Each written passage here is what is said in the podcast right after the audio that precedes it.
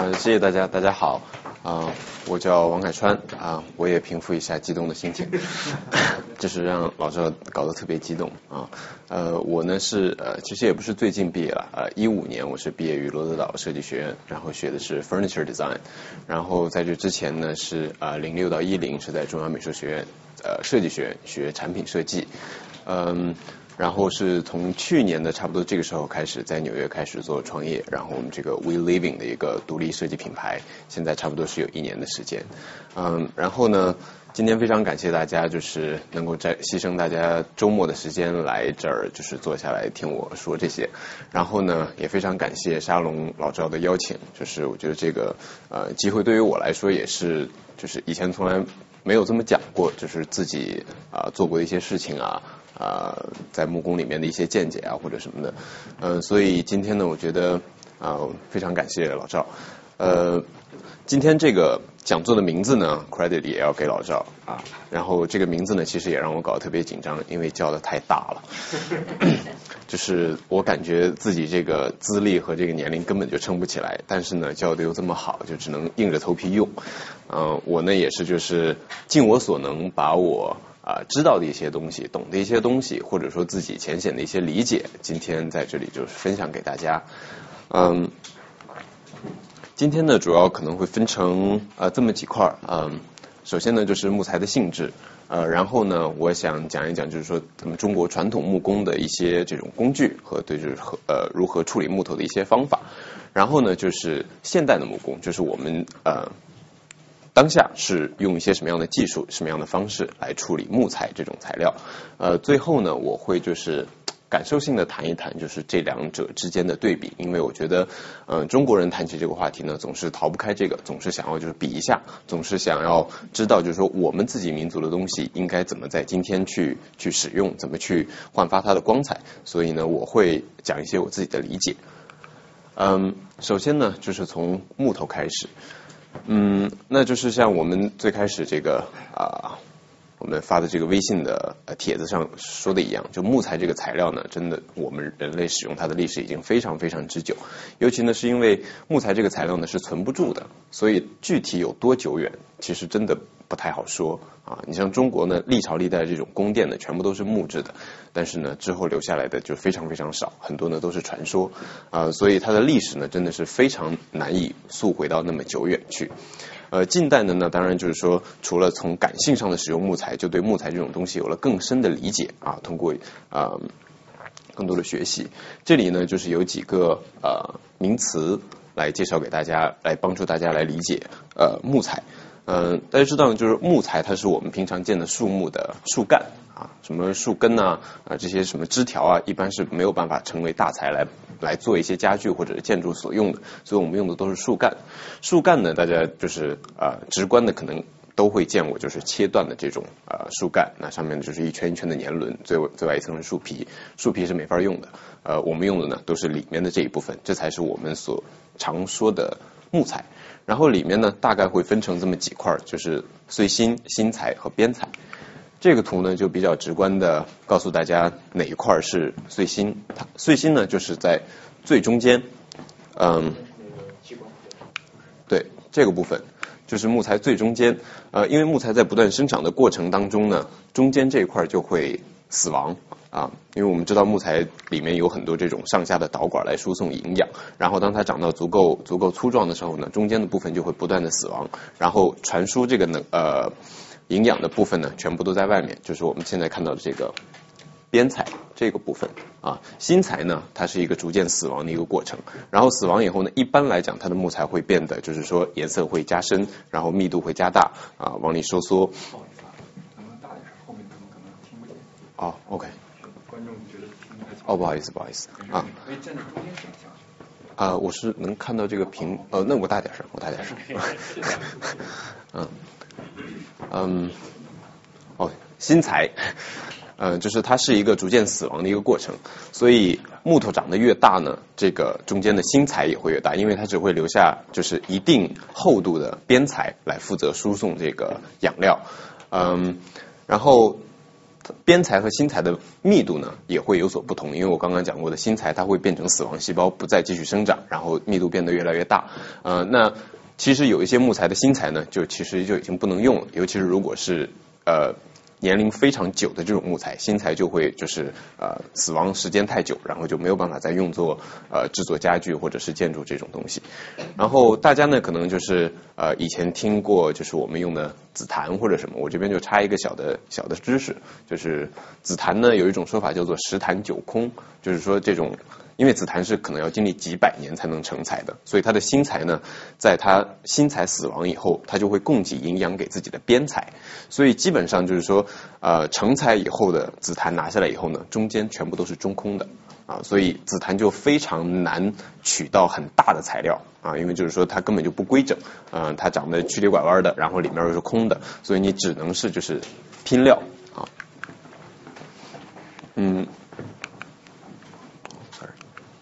对，呃，然后这儿呢是一个关键词，就是帮助大家理解木材的一个结构，嗯，叫 bundle，就是一束状。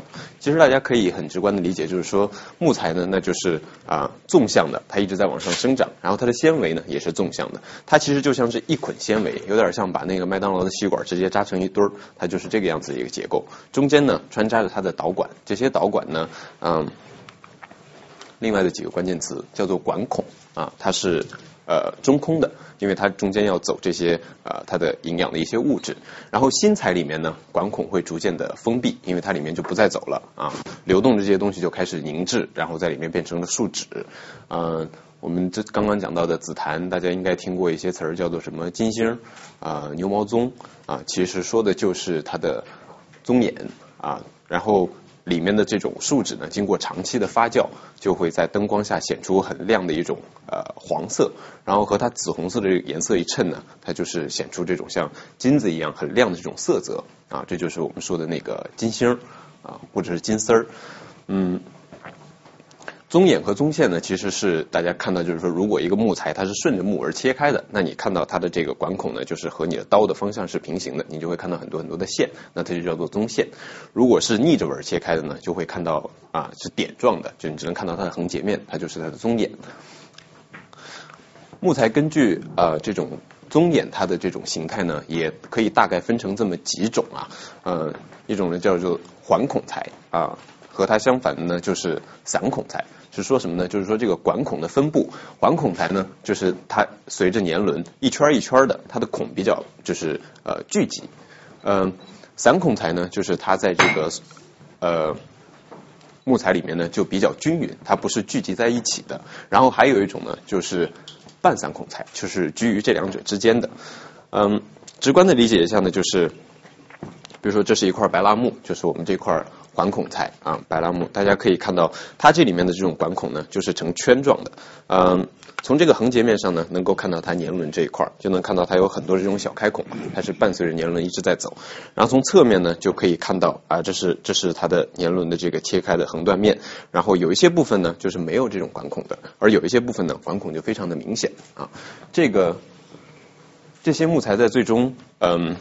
做成家具，比如说上 finish 啊，在上面打油或者是刷漆的时候呢，有管孔的地方和没有管孔的地方是是会呈现不太一样的效果啊。管孔这个地方呢会留下一些痕迹，当然这种东西是仁者见仁，智者见智。有的人喜欢，有的人呢很有可能就喜欢这种散孔材，就不太喜欢这种呃非常聚集的这种棕眼和棕线。嗯，我能我能提个问题吗？就是说你刚才这个比喻。就是说，这个像一口吸管这个木材，那如果我在切开的这个截面上面去刷漆的话，这个漆是不是很容易被吸到这个？因为它是吸管，它是不是会把这液体给吸到那个木材里边？没错，容易上漆。没错，呃，不是不容易上漆，是非常容易吃漆。吃完以后，它马上就会吸进去。我的意思就是说，你就看不出这个漆的效果。呃，对，因为上漆的主要目的其实是为把你的木头封住，不让水分进出。这个我们之后会讲到。但是在就是 end grain 这个这个地方上漆呢，它刷上的漆很快就被吸进去，然后就不会再形表面形成一个保护膜。所以在这个这个面上上漆的话，需要上很多很多层。一般会这么做吗？还是觉得没有意义就不上漆了？啊，一定会这么做，一定会这么做，因为呃，这个之后就是我们会讲到，就是说木材里面的水分进出是一个很重要的一个呃事情，就是说上 finish 呢是为了杜绝这个水分的反复的变化，所以 end grain 其实应该是最最应该上漆的地方，就一定是不能够呃打马虎的，对，嗯，其实是需要一个特殊特殊 care 的一个地方，也会有很多的方法，就是说呃把 end grain 就是遮住啊，因为它的上漆确实像你说的一样，就是会比较麻烦，嗯。那那我我再打断一下，那那就说这个木材我在切割的时候，我就不可能像像像一块石材一样，我随便怎么切都是没有关系的，因为它有这个木纹的关系，所以我必须。待会儿会讲。哦，嗯，我我演的太过了。没有没有，呃，太太激动了，太激动了，平复一下激动的心情。那个待会儿讲到的时候可以，呃，如果有什么具体的问题，可以就着那个讲，因为那那会儿会有一些那个图示啊。另外，呃。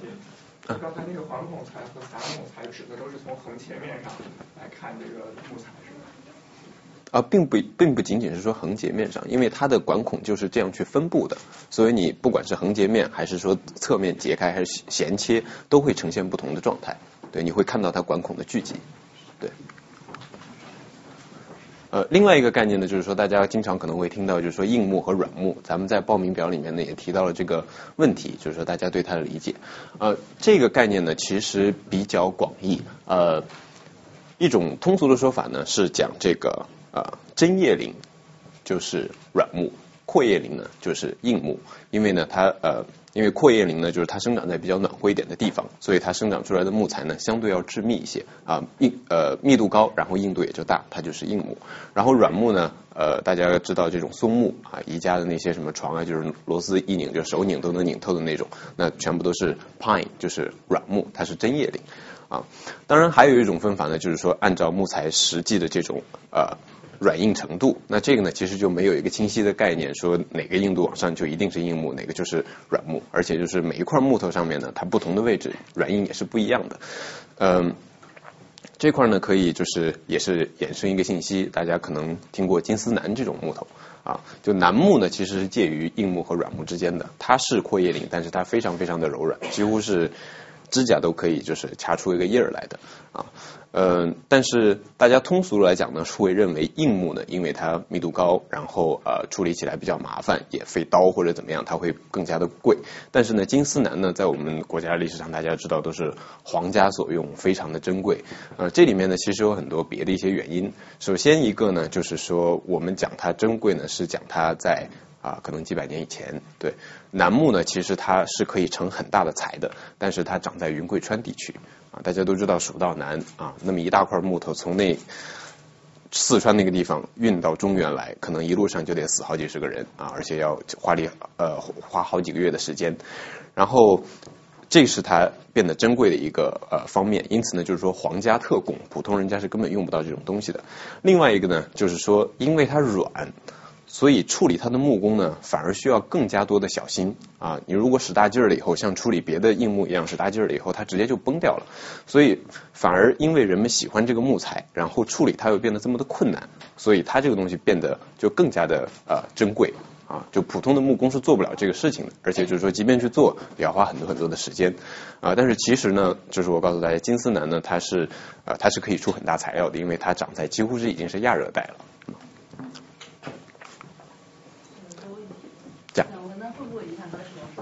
什么？呃，木材的使用寿命不会影响，它呃只是很小的一个因素，更多的是它里面就是说呃去水的这种呃干燥的程度，还有就是说保平常的一些保护。说软木的话，含水量会高吗？还是说？不是不是，它本身木质就比较疏松。对，它并不是说它的含水量高，它它它软和。那它承重能力会不一样？当然会不一样。当然会不一样，对。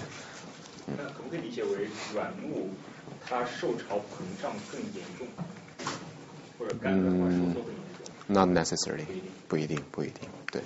还有一个问题，请讲。软木和硬木，你说它比较疏松，是说，比如说它，如果你都认为它是一个方豆呃吸管啊，那它是吸管的管孔比较大吗？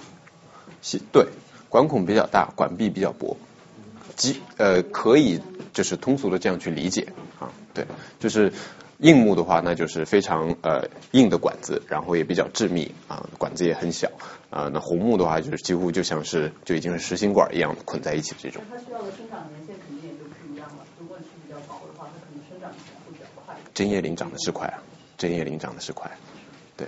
我有个问题，呃，有些木说树种很高大，好像是它从空气里吸收水分，而不是从土壤里，因为它在上面多着，从叶子。嗯哼，然后就是是不是这样的？呃，树叶会起到一定的呼吸作用啊，这是一定的呀。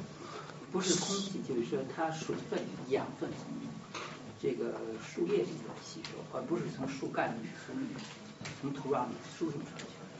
这个我不是专家主要。还是主要还是从根。对，主要还是根因为它在就是有露的时候，它其实在这个树上面树干上吸收养分，而不是从土壤。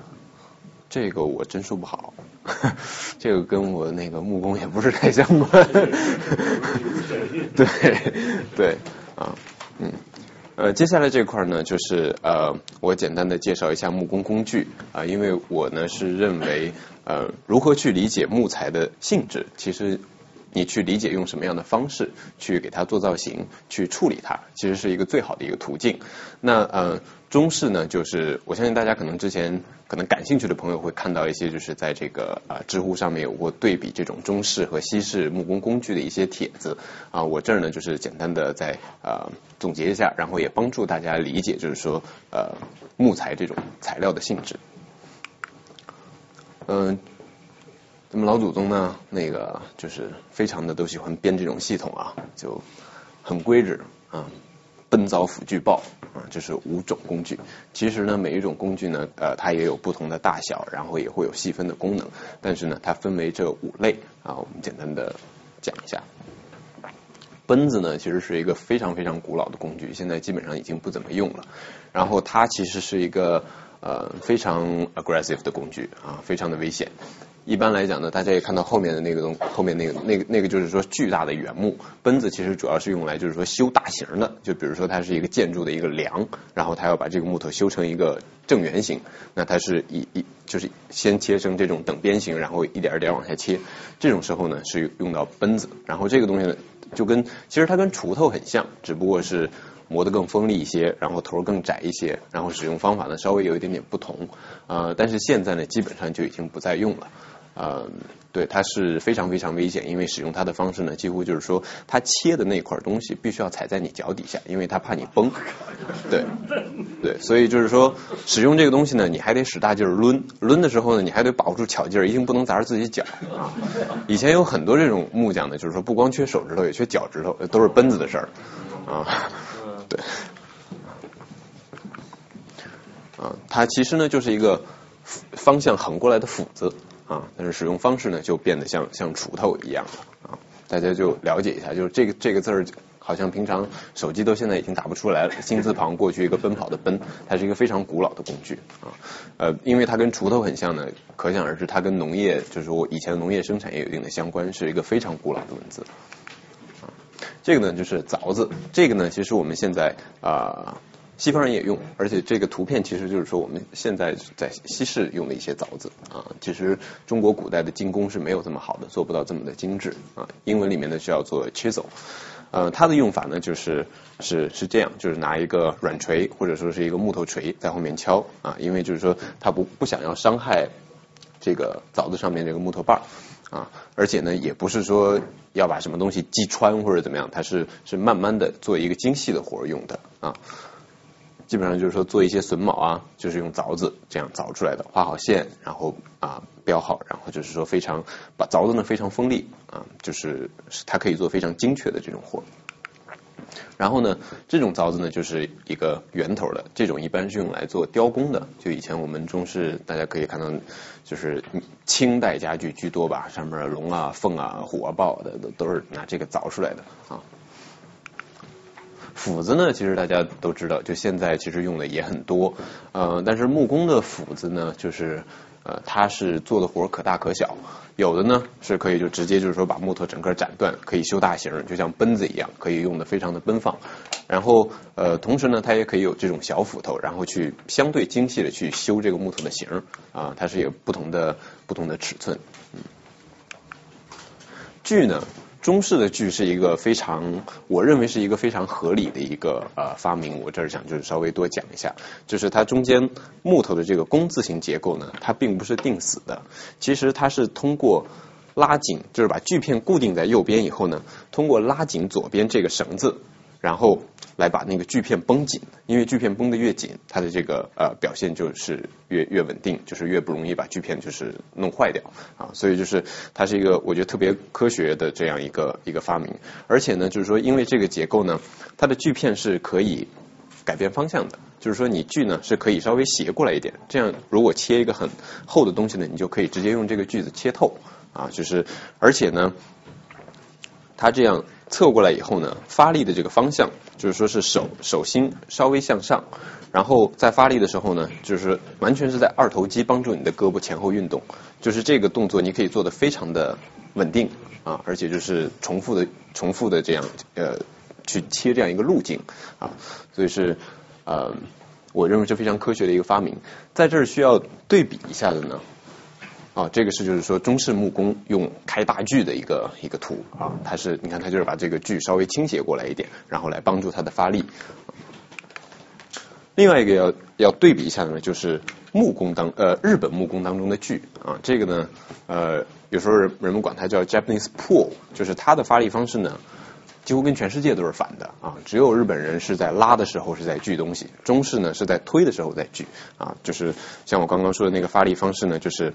你的胳膊在往前推的时候是在锯木头，拉回来的时候是放松的。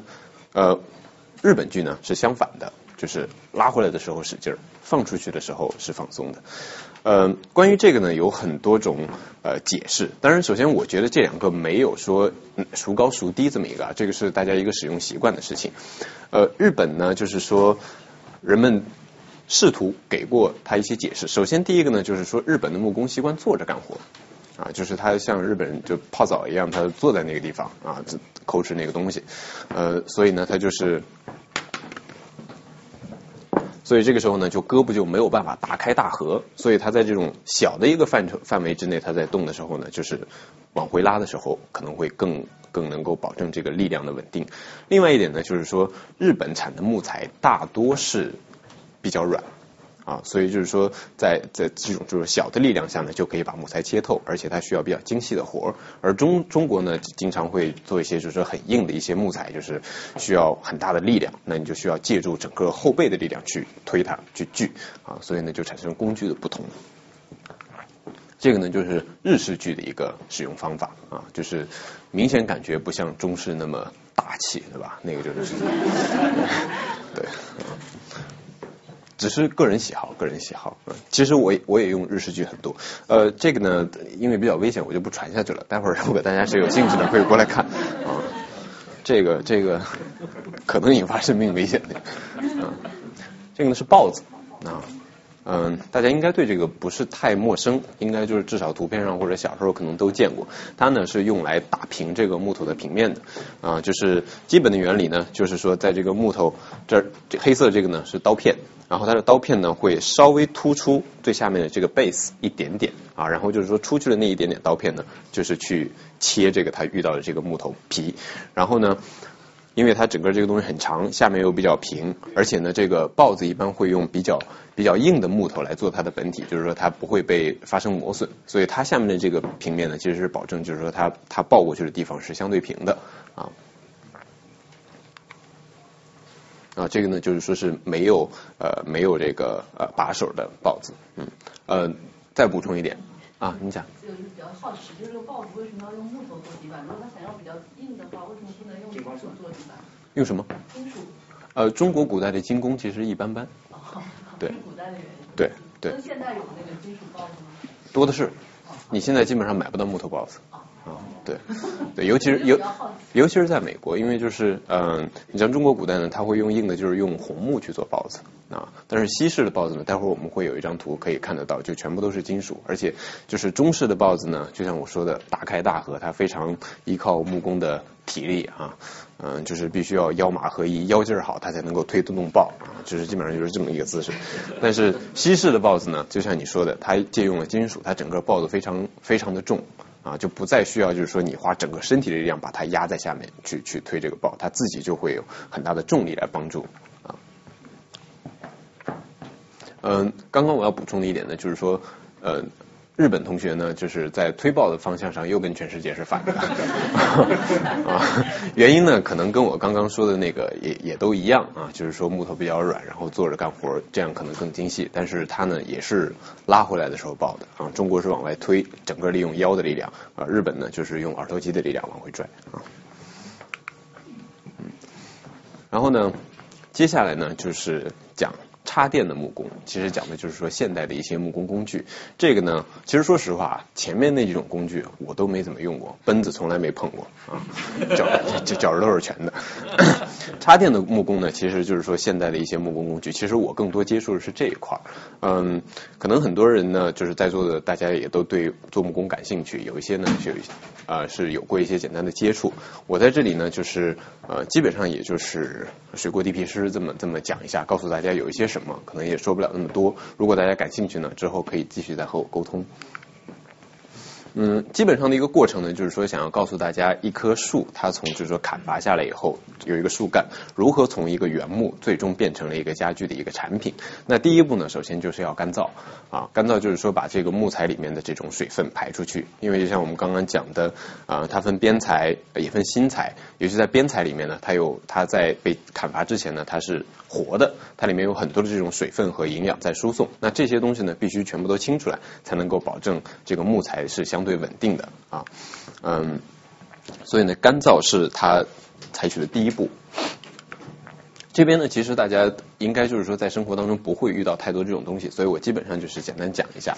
那天然干燥呢，就是说把它放在背阴通风的地方让它走。呃，木材干燥呢，其实说这个原理呢，就是说最担心的就是在边上和在中间水分出的速度不一样，因为在它脱离水分的时候，它的体积会发生变化。如果在边缘地方呢，水分快速的流失，而中间的水分出不来呢，那它自然就会爆裂，因为它变形率不一样。所以天然干燥呢，就是说不能让太阳暴晒，然后要保证通风，让这个水分均相对均匀的出来。就是你不可能改变它，就是说边缘的水分出得快的这样一件事情，但是就让它相相对均匀，然后让它的变形率呢，就是说有一个衔接。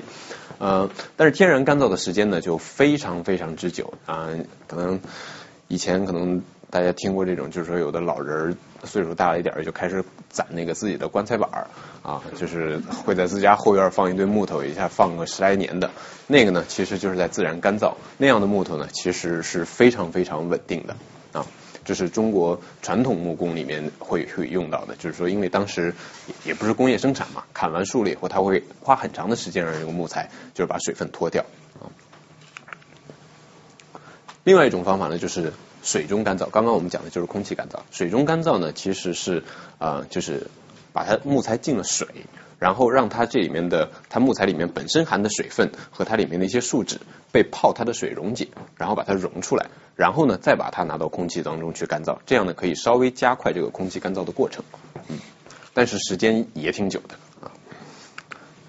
然后人工干燥呢，是我们现在一般会用到的一些方式啊，基本上就是说用到热气、蒸汽煮沸和烟熏，原理几乎都是一样的啊。有的呢就是说通过蒸汽或者说热气啊，把这个里面的树脂和它的水分溶解，然后让它就是快速的出来啊。这个要比天然干燥要快很多。最后一个烟熏呢，其实是呃对于木材保护最好的，就是对于它开裂最好的一种方式。但是不好的一点呢，就是它容易伤到木材的表面，就是它会烟会让木头点燃啊。所以就是会会对表面产生一些伤害啊，呃，这是一个关键的数字，就是说脱水完的木头呢，大概是百分之十二到百分之十五的水分，嗯，这个东西呢，就是说为什么让大家对这个数字 有一个概念呢？就是在木材脱水以后，整个生产的过程当中，为了不让它就是说产生很多的这种缩胀啊、啊变形啊，呃，整个过程当中，有的工厂是会从头至尾保证它的这个湿度是在这个范围内的，所有厂房里面。然后如果你家里面是有实木的家具啊，就没有上过漆，它里面一直是在呼吸进水出水的，那你家里面的湿度最好不要超过这个数字太多，否则的话它的变形会非常的频繁，呃频频率也很就是呃幅度也很大，这样呢其实对家具是不好。嗯，百分之十二到十五。然后呢，就是开料，因为这边呢讲的都是啊现代的方法，所以我下面呢都加了动词啊。这些呢基本上大家也见不到，基本上就是砍伐木头的地方啊，烘干完就把这事儿给做完了。这种大机器呢也是非常危险，大家可以看到这个 scale 啊，就是人站进去也是一下的事儿，对吧？啊，对。然后呢有稍微小一点的，但是这种工具呢也是看起来非常吓人，非常的 aggressive。嗯，这个呢就是更更简易一点的，就是人工来开，就是用这样一个简单的一个 jig，保证它每次切下去的厚度是相同的，直接把这个锯拉过来切成一个 slice，啊，然后呢它会 stack 在一起，放成这个样子。嗯，在这儿呢简单给大家讲一下，就是说开料其实是有很多种方法的啊。这边呢是放了三种呃最基本的方法，嗯，可以明显看到呢，就是说。最右边的这个是最费料的，也是最费事儿的啊。中间呢次之，最左边最方便，夸夸夸直接切过去就好了。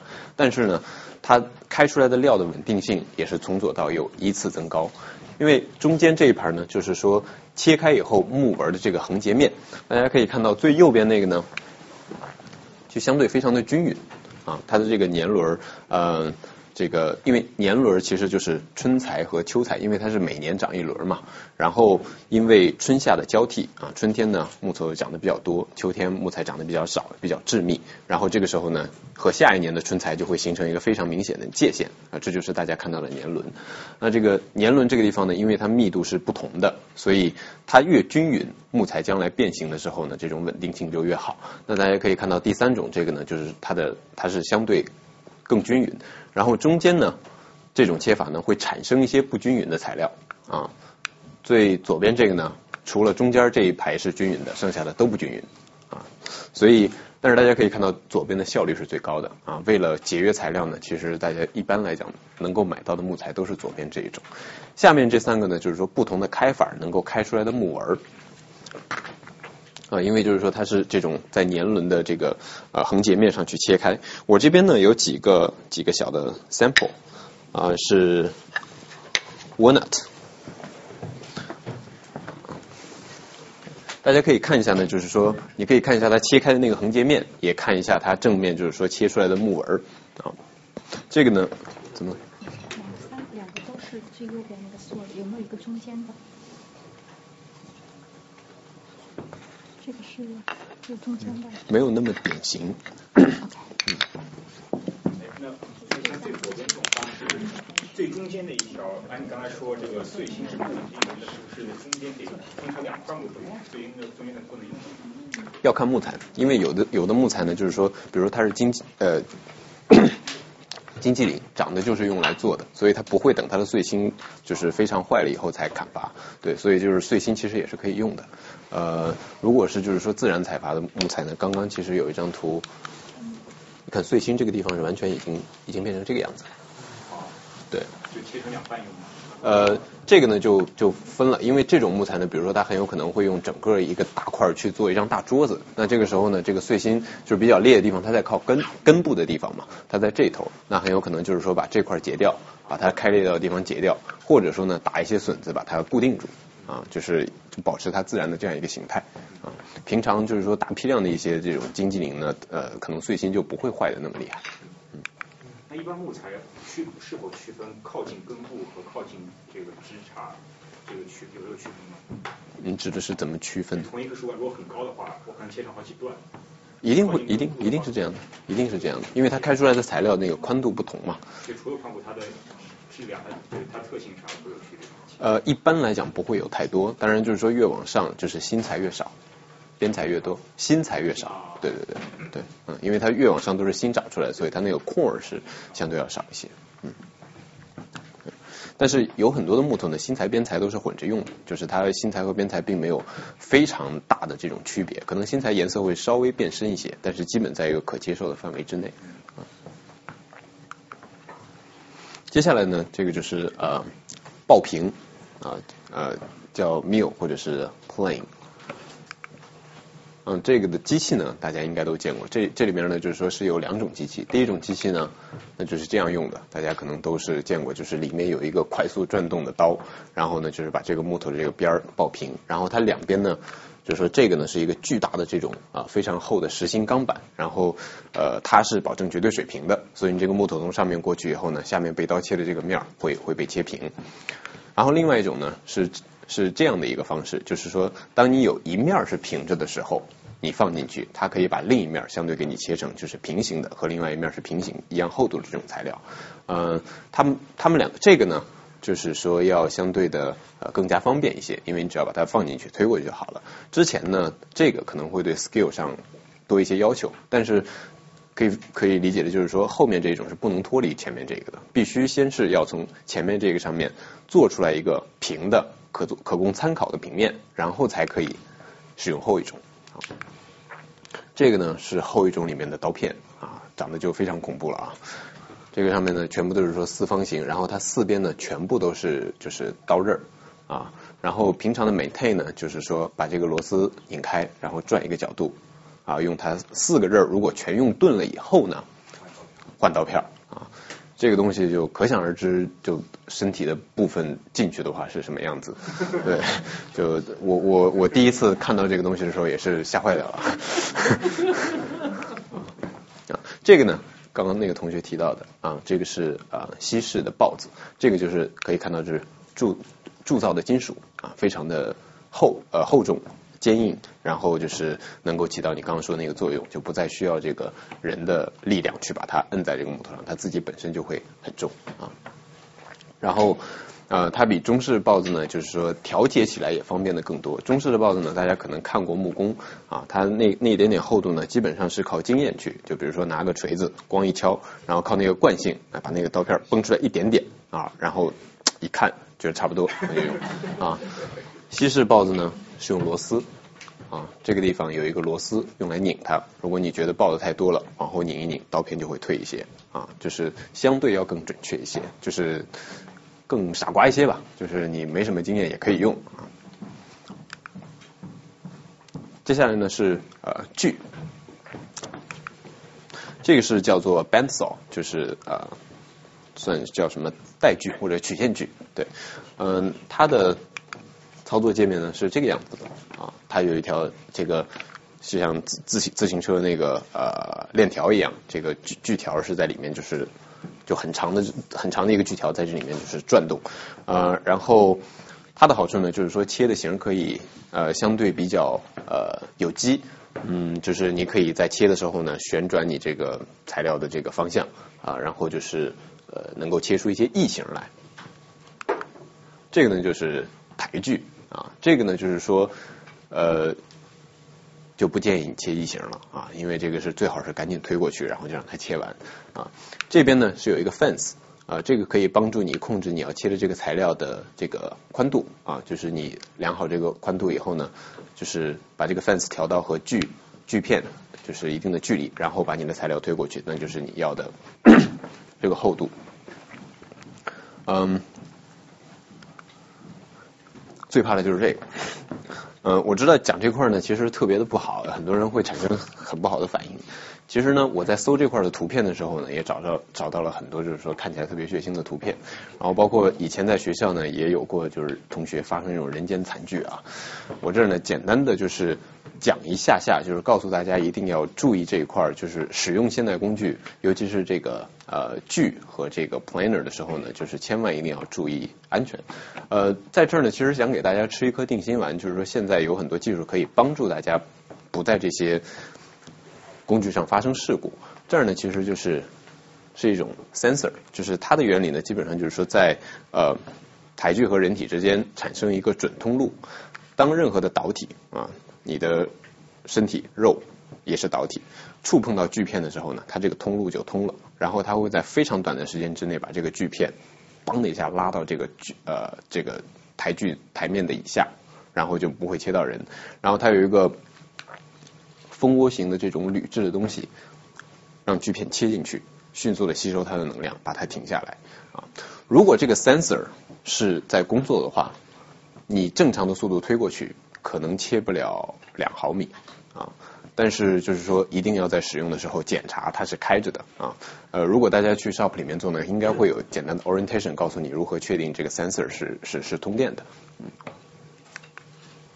呃，这个呢是就是说从台锯上衍生出来的另外一种呃切割的方法，叫做 dado。基本的原理就是几个锯片重重叠在一起啊，嗯，它呢就可以切一定的厚度。它非常便于，就是说切榫头和切切一些比较宽的槽啊。对，嗯，其实这个呢也是就是说现代木工比较高效的一些地方。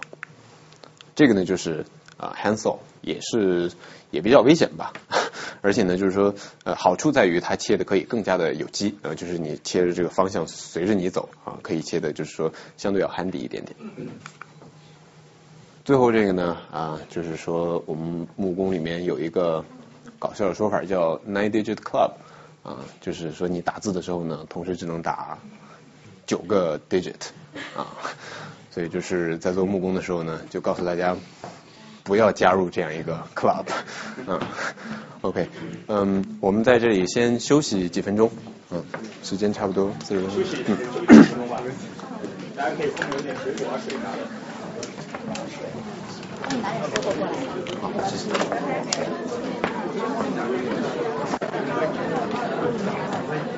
开始讲多少啊？三分之一多一些。啊，这个挺好。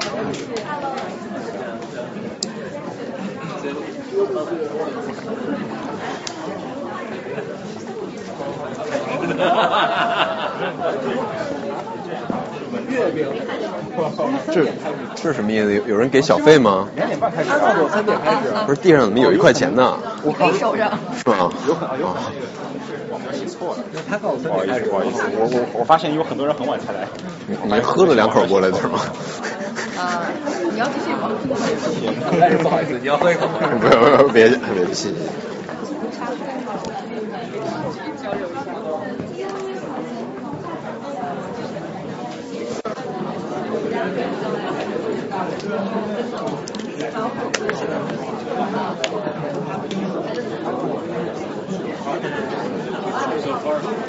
嗯，给你介绍一位新朋友。嗯。对，他也想学木工。没有，我是兴趣爱好，因为我本职是做呃癌症研究的。好远。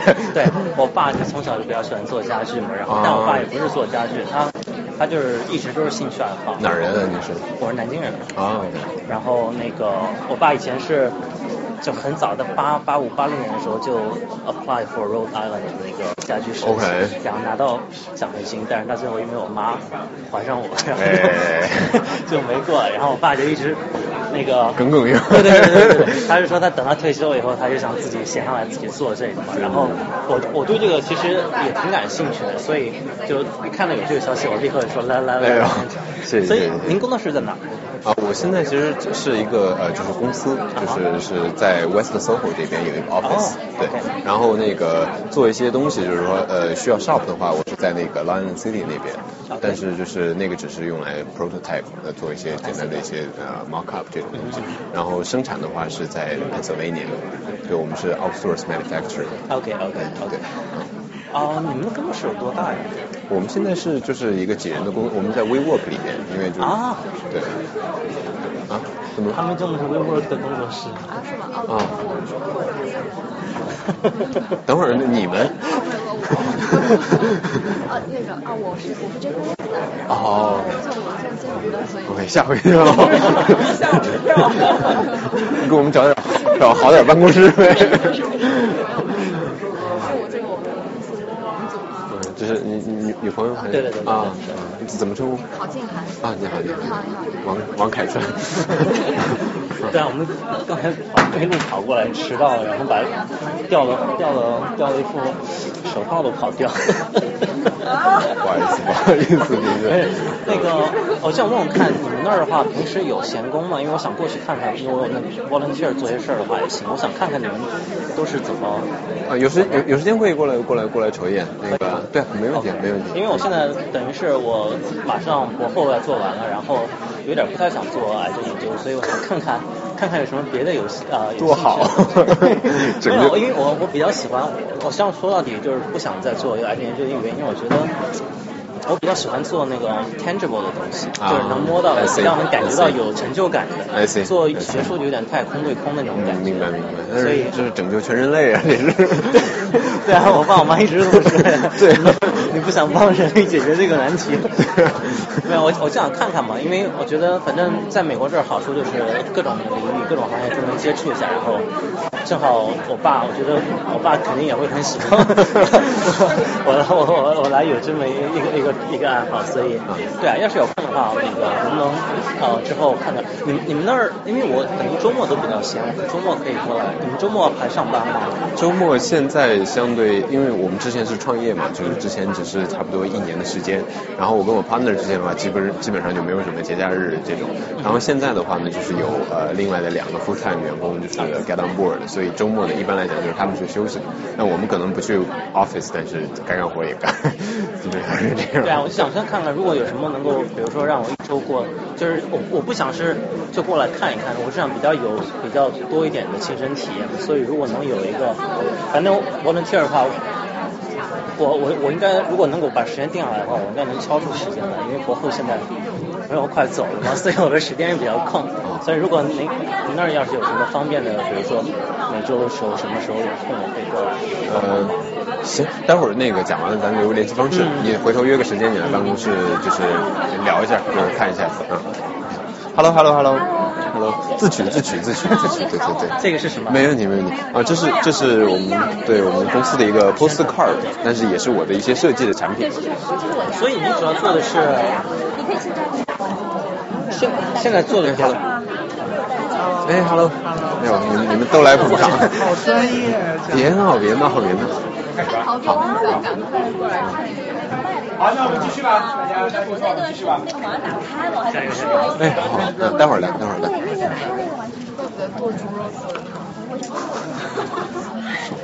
我这儿有录音，好吗？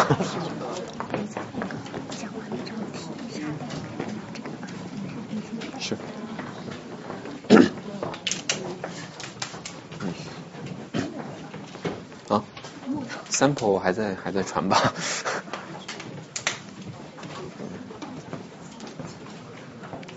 开始吗？啊，可以可以。啊，OK。好，呃，那咱们接着讲。再说一遍啊，Do not join。啊。然后呢，就是呃，拼板，嗯，现在讲的基本上就是在 go through 所呃一些这种西式木工当中的一些 process 和一些注意的事项，和如果做的不好的话，会有一些什么样的不好的结果啊。啊，拼板呢，那大家都知道，就是说你从呃原木上切下来的板，它是有宽度限制的。但是我们做的设计呢，很多时候需要更多的宽度，那就需要把把这个板拼在一起。嗯，这个呢，大家就非常明显就可以看出来是一条一条的这种板拼在一起的。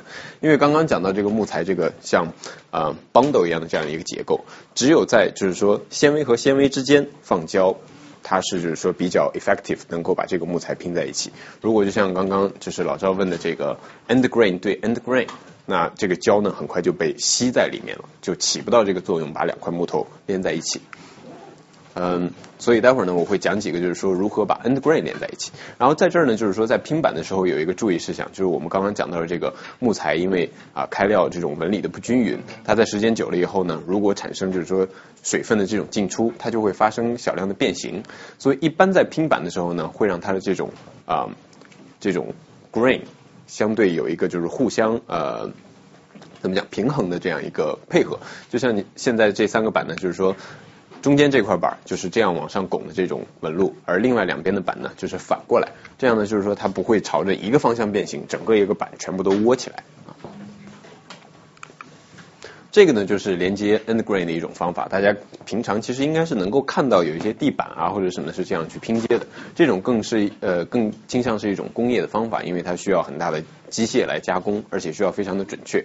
呃，原理呢那就是在这种 end grain 上，就是它的呃切出这种像 finger joint 一样的这种东西，然后暴露它的出它更多这个呃 bundle 的这个面积，然后呢就是说 bundle 对 bundle，然后能够。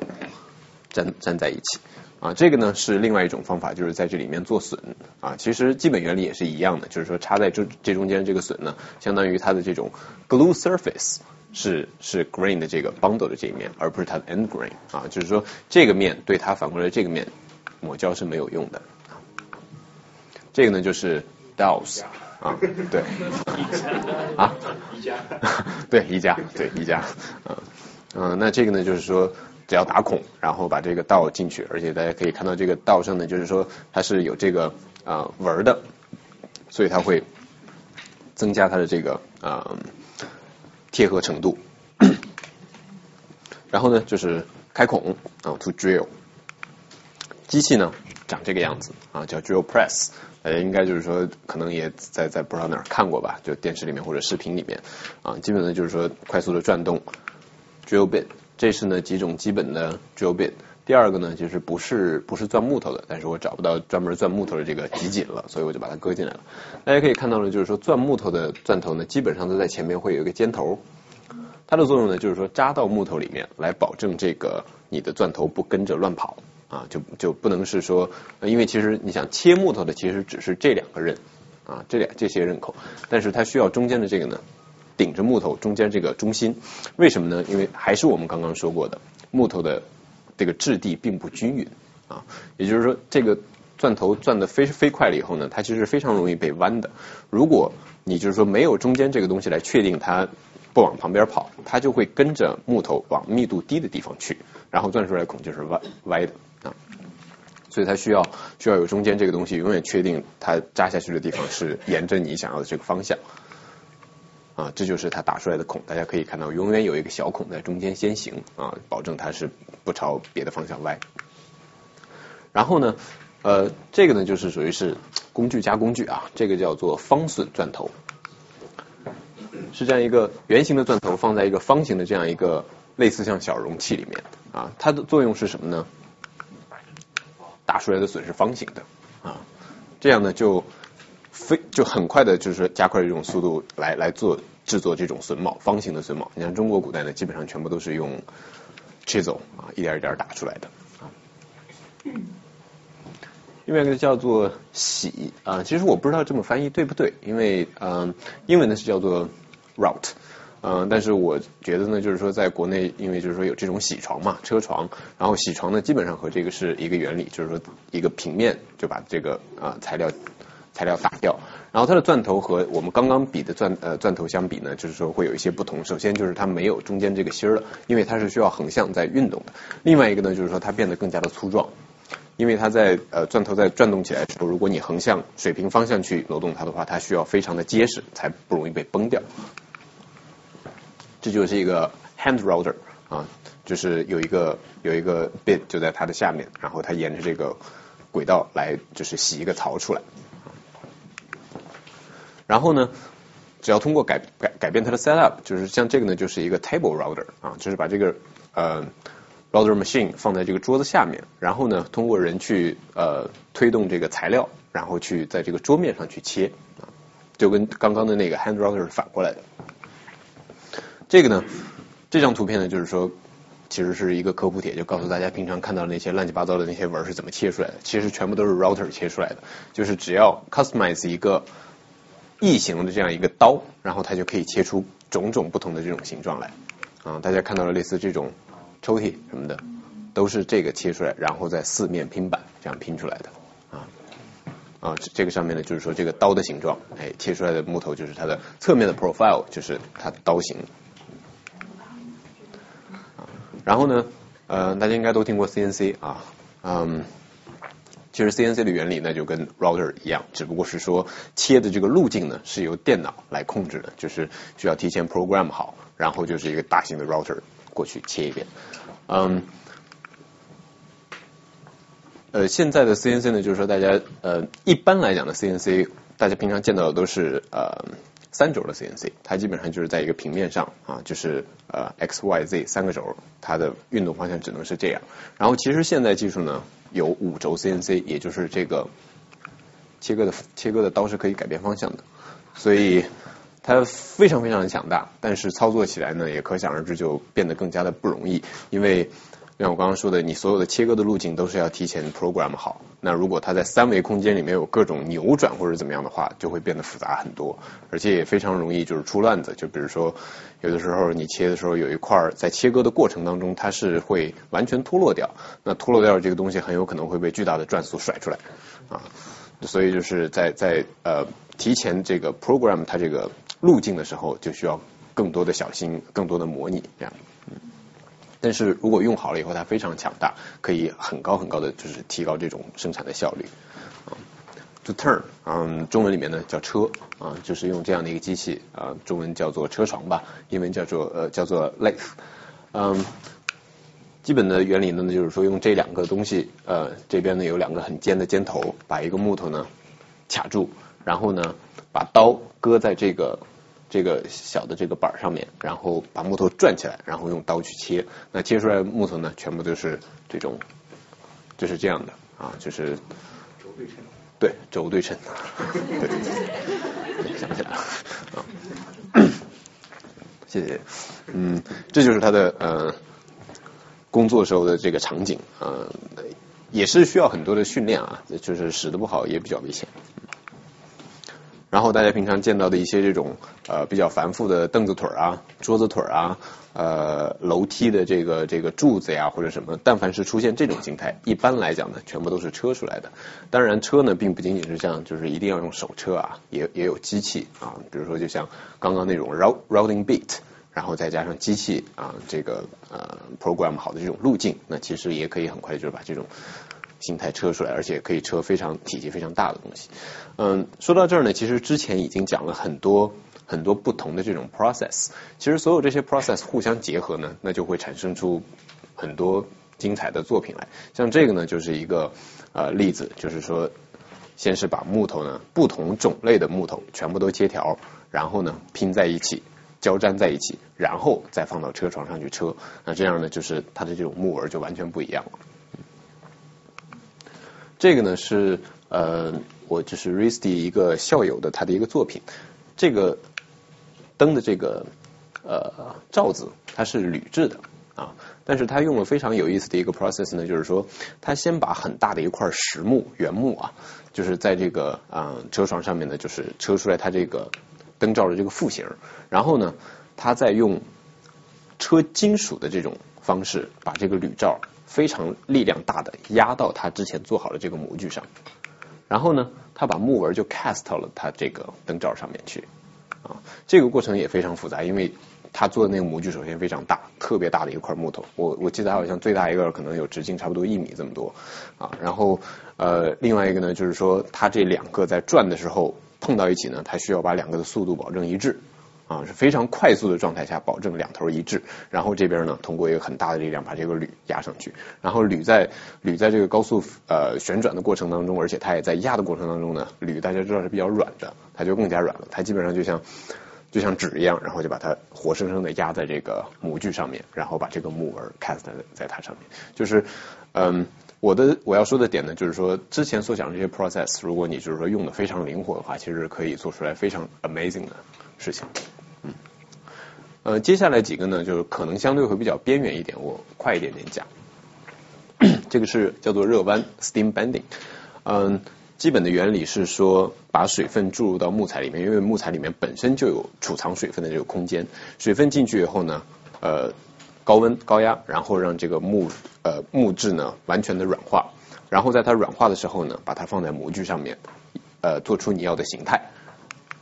当它干燥了以后啊，水分全部都排出来以后，这个形态就保持在这儿了啊。基本上呢，就是说这儿有一个 pipe，它这边进着这个蒸汽，里面呢可能是一百二到一百四十度左右的温度。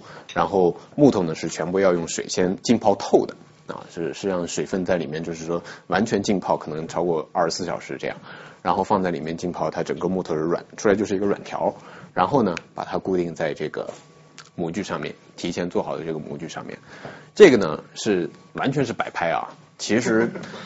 当时那个过程超级紧张，你要知就看了那个场景，你就觉得所有的木工都可以跑百米，你知道吗？就是因为它从这个 pipe 里面出来以后，很快的速度温度就会降低，降下来以后它就变脆了，所以就是出来以后基本上都是百米的速度，咣咣咣过去，然后马上用这个 clamp 把它弄在上面啊，而且即便是这样呢，失败的概率也很大。有些时候就是比如说，嗯，水没有浸泡透啊。啊，没有完全就是呃，蒸汽的温度不够啊，没有彻底软化，或者是说你出来以后手太慢了啊，都会产生种种的这种啊问题，就是像这种就是崩掉了，那这个就是脆，太脆了啊，嗯，也有可能就是说你选的这块材料呢，它本身就没有那么致密，它的纹路就容易被崩开，这种东西你没有办法去找，只能是再来一遍，允许一定的失败。那像那种乐器，像吉他、小提琴，甚至钢琴这种边，是不是也这样做出来的？呃，那个是 laminating，呃，那个是 laminating，就是不再是不是不是一块呃实木用蒸汽把它 bend 成这个样子，而是说它本身就是比较软的这种呃板材，然后放到模具上面，通过胶把它，待会儿我们会会会有讲到，对，嗯。那还有一个问题，它现在如果是那个 fly 的这种这个 fly，呃，那个跟老赵说的是一个事儿，待会儿对会讲到，嗯，但是就是说 steam bending 用好了以后呢。啊，特别漂亮啊！就是这儿是两个，就是它的呃成功案例。嗯，这个呢是应该挺现代的一个设计，我我不记得这个作者是谁了。这个呢是一个非常经典的椅子啊，基本上就是全世界可能最经典的之一了。成功率有多少？可以做多少个才能做成个？成功率的这个因素有很多，看首先看你的批量，看你的 facility 啊，对。这个这个过程不能机器化吗？只能人工进行吗？啊？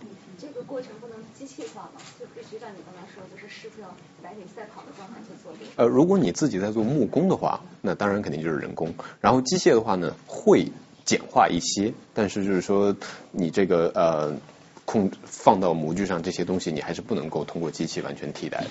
啊，就是家具制造行业，就是说可以一定一定量的去机械化，但是有一些东西还是需要人工不断的去去去 care。那这个型固定多少年？固定，它一直就这样了。对，它一直就这样，嗯，它会稍微有一点点 spring back，但是就是说它是一定量的，呃，不会不会完全崩回去，嗯，这个呢是呃呃 Michael Thornet Number 呃 Fourteen 啊，是非常经典的一个椅子，大家可能在纽约应该能见到很多的那个餐馆都是用这种椅子的，嗯，所以就是说在这里说一下，所谓经典呢，不是说全世界就这么几把哈，经典之处在于它便于批量生产，便于工业化。这个呢就是赤裸裸的 show off 啊，就是多么的简单，多么的 elegant 啊，一平米以内呃一立方米以内可以放多少个 这种 parts 啊，就是呃就是是非常成功的这种工业设计，嗯，是把这种呃 steam bending 这个工艺和这种工业设计结合在一起的一个案例。接下来就是打磨，嗯，这边呢是几种工具，嗯。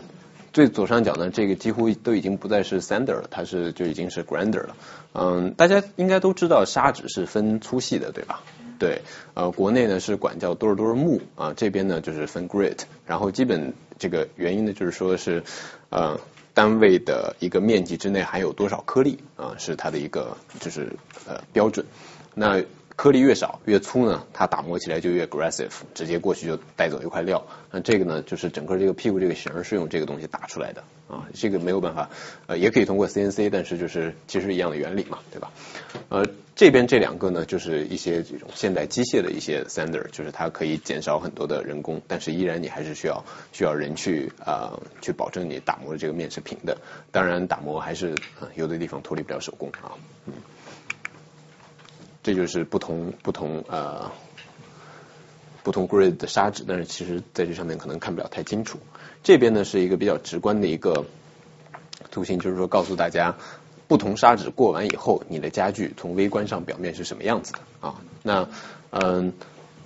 变得粗糙有一些什么不好的地方呢？第一，拉你自己手；第二呢，不挂漆啊，就是漆 finish 打在上面以后呢，它是没有办法吸收的，因为它全部都是这样，必须要相对均匀以后呢，它才能够把这个 finish 均匀的挂在它表面。呃，所以一般的这种木质家具呢，可能就是说达到一百八左右就差不多了啊。呃，如果你家里面有一些什么家具想要自己去啊小的小的修一下或者怎么样，最终你要达到一个能够上 finish 的程度的话，那你最好也达到一百八或者是两百二左右。嗯，Home Depot 都有卖砂纸的。然后呢，就是涂装。涂装的方式其实非常非常多，我这里简单的过几种吧。呃，第一个就是 stain，其实就是在上色。中国人呢不是特别喜欢染，喜欢木头的原色，但是呃西方呢并不是太在意这个，他们呃认为就是说通过这种染色，然后让这一个木头有别的木头的这种色泽，这个是很好的一件事情。然后呢，那其中里面呢大部分都是这种色素。stain 呢其实是呃因为涂装本身这个工艺呃这个。呃，process 呢，主要的目的就是为了像我刚刚说的，要封上木头，不让它的水分频频繁大量的进出，然后不让它变形。这个其实是保证就是延长木头木质家具使用生命的一个方式。但是 stain 呢，其实更多的作用是上色，它对于隔绝水分起不了太大的作用啊，需要和别的涂装方式来进行结合。嗯，这个呢就是上油啊，油呢是呃就是比较常见的一种方式吧，也可以自己去做啊。呃，操作方法呢，就像就像图上现在这样，打上去油的这这个过程呢，非常非常爽啊，木头就整个就完全就变了，原先土不拉几的，现在就突然就鸟枪换炮的感觉。这个呢是打蜡，打蜡呢呃花的人工更多。但是色泽呢，确实更漂亮。它不像油一样那么傻亮傻亮的啊，它是它是比较哑光的一种亮。但是它有很多不好的地方。一方面呢，就是说打的过程非常的费劲；另外一方面呢，就是说过一段时间蜡就干了，你需要再补蜡啊。所以就是如果是你非常珍爱的家具，你真能像擦鞋一样，每过一段时间就就养护养护它呢，那打蜡是非常棒的啊。如果比较懒呢，那就用油或者别的什么的啊。啊，这个呢是 paint，那就是 solid color 直接盖上去。一般来讲，木材不好呢，你怎么干？因为就是说，呃，好木材，如果你全部用一个实心的颜色把它盖掉，就就就可惜了啊。你像这个呢，它就是在刷这个苏木啊，就很软的木头。另外呢，就是说 paint 它也可以增加表面的一些硬度啊，就不至于就是说一指甲下去就有一个坑。另外呢，还有很多很多种啊，就是原理呢，它是呃塑料的也好，或者说油基的也好，或者是水基的也好，嗯，就是有很多种。如果大家之后感兴趣呢，可以再来啊找我沟通。然后就是 plywood，您说的啊，plywood 呢就是这样，它分很多层啊，这个是板材 plywood，呃，基本原理呢就是说不同的板压在一起，然后这些板呢。呃，是用这种木头的碎屑，然后按照一定的方向排出来，然后呢，两层两层之间相互垂直，这样，嗯，所以它和原木的不同的一点就在于呢，就是说它的这个材料就相对均匀了，因为它的 grain 是相互交叉的，就如果在一个方向上要变形呢，另外一个方向就会就会拽住它，对，所以它的形变率呢就要比实木就要小很多，这是它好处的一点。呃，另外一点呢就是说。有些人认为，就是 plywood 是拿这个啊用下来的这种碎木屑去。去去做的，所以 plywood 一定就比实木便宜。但是其实有些时候呢不一定，因为有一些 plywood 它也用非常质量非常好的木头来做啊，就包括改变它的密度也好，呃，用里面用的胶也好，压缩的这个就是呃工艺也好，所以 plywood 不一定就比实木要便宜啊。大家就是说见到比实木贵的 plywood 呢，别觉得是在坑人啊，有的呢它材质确实非常非常好，因为它这种稳定性呢，它其实也可以在很多层面上替代原木啊。比如说，它也完全可以做这样的榫头啊。呃，请问，就是说，它每层木头之间，它都会涂上那胶水，对吧？对。那个会不会有散发出那种有毒的那个甲醛？好胶就不会。好，是要看它用什么。对对。那像 Home Depot 卖的那种，Home Depot 也有很多种，但是我这儿可以分享一个小经验，就是我之前其实做过一个 study，就是看了，呃，中国其实都没有这样的 plywood。中国有层压板，但是没有没有这么好的层压板。然后我看了一下，就是说我们国家对于这两种板材的这种质量要求啊，嗯，甲醛的那个东西，呃，好像是推了三位小数点吧，基本上是差个几千倍这样一个概念，就是说那种安全级别。我现在 Home Depot 买那种碎碎的那种那个板也是七层板，可是它那种很烂的木头。它不是，它它那个不算，它那个不算 plywood，它那个就是叫呃 fiberboard。对，它那个确实就是说，对，那里面一般来讲胶是不太好的啊，因为它一般都是用作你比如说像呃码头就是垫一下货物呀或者什么类似那种东西，对，它一般不会用作家具的这种呃 making 或者什么，对。要么就是有些时候会用它做地板，但是你会完全用漆把它给盖住啊，所以就减少它的这个排放。嗯，呃，有。这层压板每一层是是原木切出来的吗？不是。呃，不是，不是，工业生产的不是这个样子的啊，它也是去去去，就是说呃，把这种木料打碎以后，它按照这个去去去。它怎么会有 grain 呢？怎么会有这个？但是它的就是说每一层它的排布方向是不同的。哦。对，嗯，就是。打成那种像沙子一样的木屑？那是打，那就是 MDF 了，那就是对，那就是 MDF 密度板。密度。对，密度板，待会儿也会就是简单讲一下，你讲。那如果是这样的话，木材有没有 3D 打印？木材有，那我不知道。你既然可以用用用那些就是很碎的东西来把它堵住，我只要压一下或者捏一下就可以。关键是为什么呢？因为它可以产生更复杂的结构，比如说中空的一个球里面是空的，或者是就是那样你你用模具或者用雕是雕不出来的，但三 D 打印可以。嗯，有可能。我没想那么多，所以。呃，可以给大家小的，就是知识普及一下，就是说层压板呢，大家以后见如果感兴趣可以数一数，全部都是基数层啊，因为就是说它每两层都在互相的就是垂直，然后它要保证顶层和底层是同一个方向的。嗯，你讲。另外层压板一个好处是它比实木要轻，对吧？不一定。就是说，你还比如说同样的一个书架，用实木的话它很重，可是你用层压板它重量好像轻。实木看挑什么木头，层压板也看挑什么层压板，对，就不一定，对。然后层压板呢，那其实呃刚刚看到的全部都是平面的这种板材，但是它的原理呢，其实也是在 laminate，就是一层一层的往下压。然后如果加上模具呢，就可以做出啊你要的这种形态的啊层压板。那这个呢，其实就是在呃把这个。不同的板中间抹上胶，然后放在这样一个模具里面来塑形啊。我们平常见到的很多这种这样的椅子啊，都是这样做出来的。对，这些椅子加热是不需要 steam。这个不需要 steam，这个不需要 steam，因为它本层本本身每层就很薄，然后涂上胶以后成型了以后呢，再去切割啊。对，嗯。啊，Herman Miller 的椅子啊，对，这个呢是需要就是说比较大的批量才会 make sense，因为你需要做一个模具啊，这个模具呢，那呃它的硬度、它的质量是需要非常大的投入，然后你必须把它平均在很多很多的产品上面才能够收回这个成本。如果你自己做的话呢，就是简易的模具又做不出那样的精度，所以一般来讲，plywood 这种家具全部都是批量化的。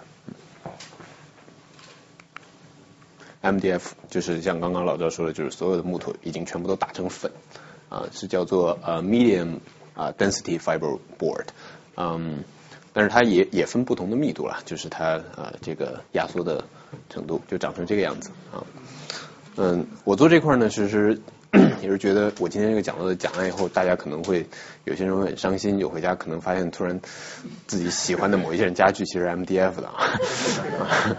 它呢，其实呃也比较 versatile，就比如说类似这样的书柜啊，你家里面可能长成这样的书柜都是 MDF 做的啊。MDF 做的为什么能那么好看呢？啊，下一个贴皮 veneer，这个呢就是从木材上切下来的木皮，然后基本的原理就是这个样子，中间是 MDF 或者是别的层压板啊，上下两面贴木皮。然后大家看到这个大型的桌子啊，中间这一块就是 MDF。其实有些时候呢，这种也有它好的一些地方。嗯，维尼尔和层压板呃 和这个 MDF 都是。MDF 呢，首先就是说它的密度是比较均匀的啊。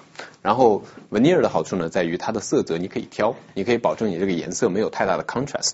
就你比如说实木，我刚刚那几个小的 sample 不知道在哪边，方便我拿过来。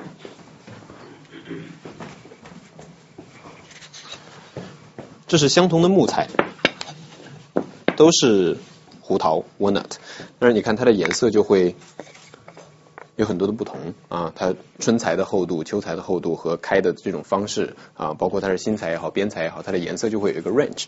但是如果你用 veneer 的话，你就可以选择颜色非常接近的 veneer 啊，这样呢就是如果你是做非常大的一张桌子的话，你可以就有一些人会更喜欢这样啊。MDF 呢是在于就是说它不会有太多的伸缩，它跟原木不一样。啊，所以就是说，当这种结构做出来以后，很大的一张桌子，它不会把这种变形体现的放大，啊，其实还是会比较稳定。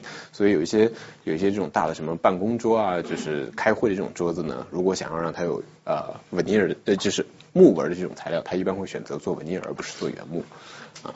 而且纹尼尔呢也可以啊，比如说类似像这种在往上贴的时候呢，就先用这种胶带把它拼好，然后就是不同的木纹再进行交错啊。这个呢是就像之前我们说的开木料的这种方式一样，纹尼尔也有不同的开法，然后开出来以后呢，它的这个每个面也是不同的，就像我们刚刚看到的这个呃小的 sample 一样，啊，基本上是一个原理。然后比较疯狂的就可以做成这种，这个是原木绝对做不到的啊。啊，这个呢就是不好的地方。啊，虽然说你实木桌子桌子磕成这样也不好看，但是 MDF 就尤为丑陋啊。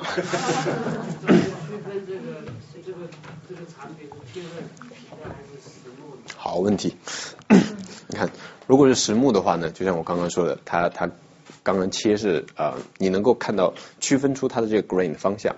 比如说我这个是沿着 grain 去切的，那在这个地方我就能看到 end grain。啊，但是 MDF 没有 end grain MDF，就像这个，你看到两个面、三个面，全部都是。就是如果你看到一张实木桌子，你看它上面是顺纹，然后你看它的这个旁边还是顺纹。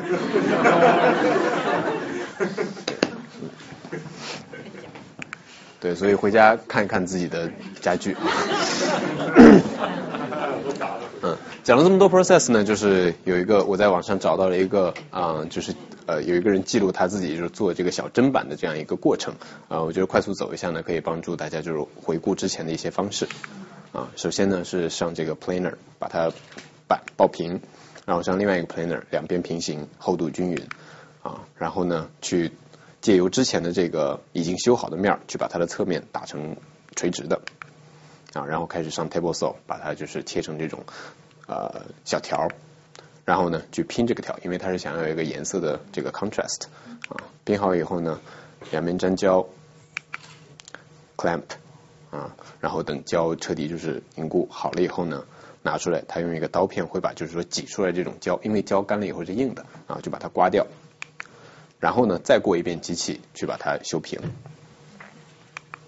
然后上 table saw，把它两边也修干净。这个呢是我们之前说过那个 table 呃 table router，为的是把两边那个把手修出来。它是一个它是一个圆形的这种小刀啊，就把它两边的把手修出来。然后呢，你看它这个上面还会有一些这种木纹，就是被被呃爆掉的这种东西。然后他再拿这个刀去修整一遍，然后拿小刨子把它的那个边缘破掉，就太 sharp 的地方，容易切到手的地方。然后 sand，最后擦油啊，然后这是一个小手工的一个 project，就把这个东西就做出来了。嗯，中式木工、西式木工基本上讲到这儿，然后最后一块呢，就是说想说一说，就是当因为很多人都会，就像我刚刚说的，想要把他们俩搁在一块儿比一比啊。呃，我觉得呢，其实说实话，这两个东西没什么太多可比的，因为我自己的认为啊，接下来都是都是个人意见。我觉得中式木工大家所说的这种辉煌呢，发生在就是宋朝、明朝啊，那最近的也是好几百年以前了。呃，那我刚刚说的这些插电的木工呢，基本上是上个世纪的事儿，所以就是说，首先从时间上就差了很多，嗯，就我是感觉没有太多的可比性。另外一点呢，就是。我觉得情境很不同，大家对于木工的这个需求，就是日常生活对于木工的需求很不同。那西式木工呢，是希望就是说把这个东西去批量生产，去工业化，能很快的生产出很多的产品给所有的人用。而中式古代的木木工呢，就很多都是为呃有钱人去做的啊。而且就是说明代、宋代为什么说它的木工会好呢？是因为呃政治太腐败了，然后有一帮这个呃士大夫阶层呢没事干，对吧？有什么政治抱负也也得不到，就是说啊得不到实现，然后呢莫名其妙就开始做木工了啊，就这帮人有文化开始做木工，然后呢就乱七八糟把这些就是。因为中国古代人是非常非常浪漫的，他把很多就是说这些文化的东西就套在这个木工的这个 practice 里面，所以这才是让我们的就是说宋代、明代这种木工变得审美如此的高，而且就是说有那么多那么多的这种说法呀、小故事啊，这些其实都是因为文化人做了这个事儿。嗯，所以我觉得把这两种东西放在一块比呢，并不是太 make sense 啊。我觉得大家去 appreciate 他们各自的好处就好了。但是我觉得从智慧上来讲，就是说说到底还是人如何去使用木头，不管是中式也好，西式也好，大家可以通过前面的这些讲解看到，就是说大家都是对这个材料有了非常充分的理解，然后通过自己的智慧来用它做啊，能够服务于我们的这种家具也好，建筑也好啊，小的物件也好，所以我觉得从智慧的这一点上是相通的。接下来呢，我讲一个小例子，就是说，比如说我们要做一个桌面啊。然后呢，因为木材的宽度不够，那就必须要去拼板，那就拼成，就是基本上的结构就是这样，它要有一个边框，然后把这个板拼进去。然后中式在古代呢，因为没有那么好的脱水技术啊，也就是说以前中式木工如何判断？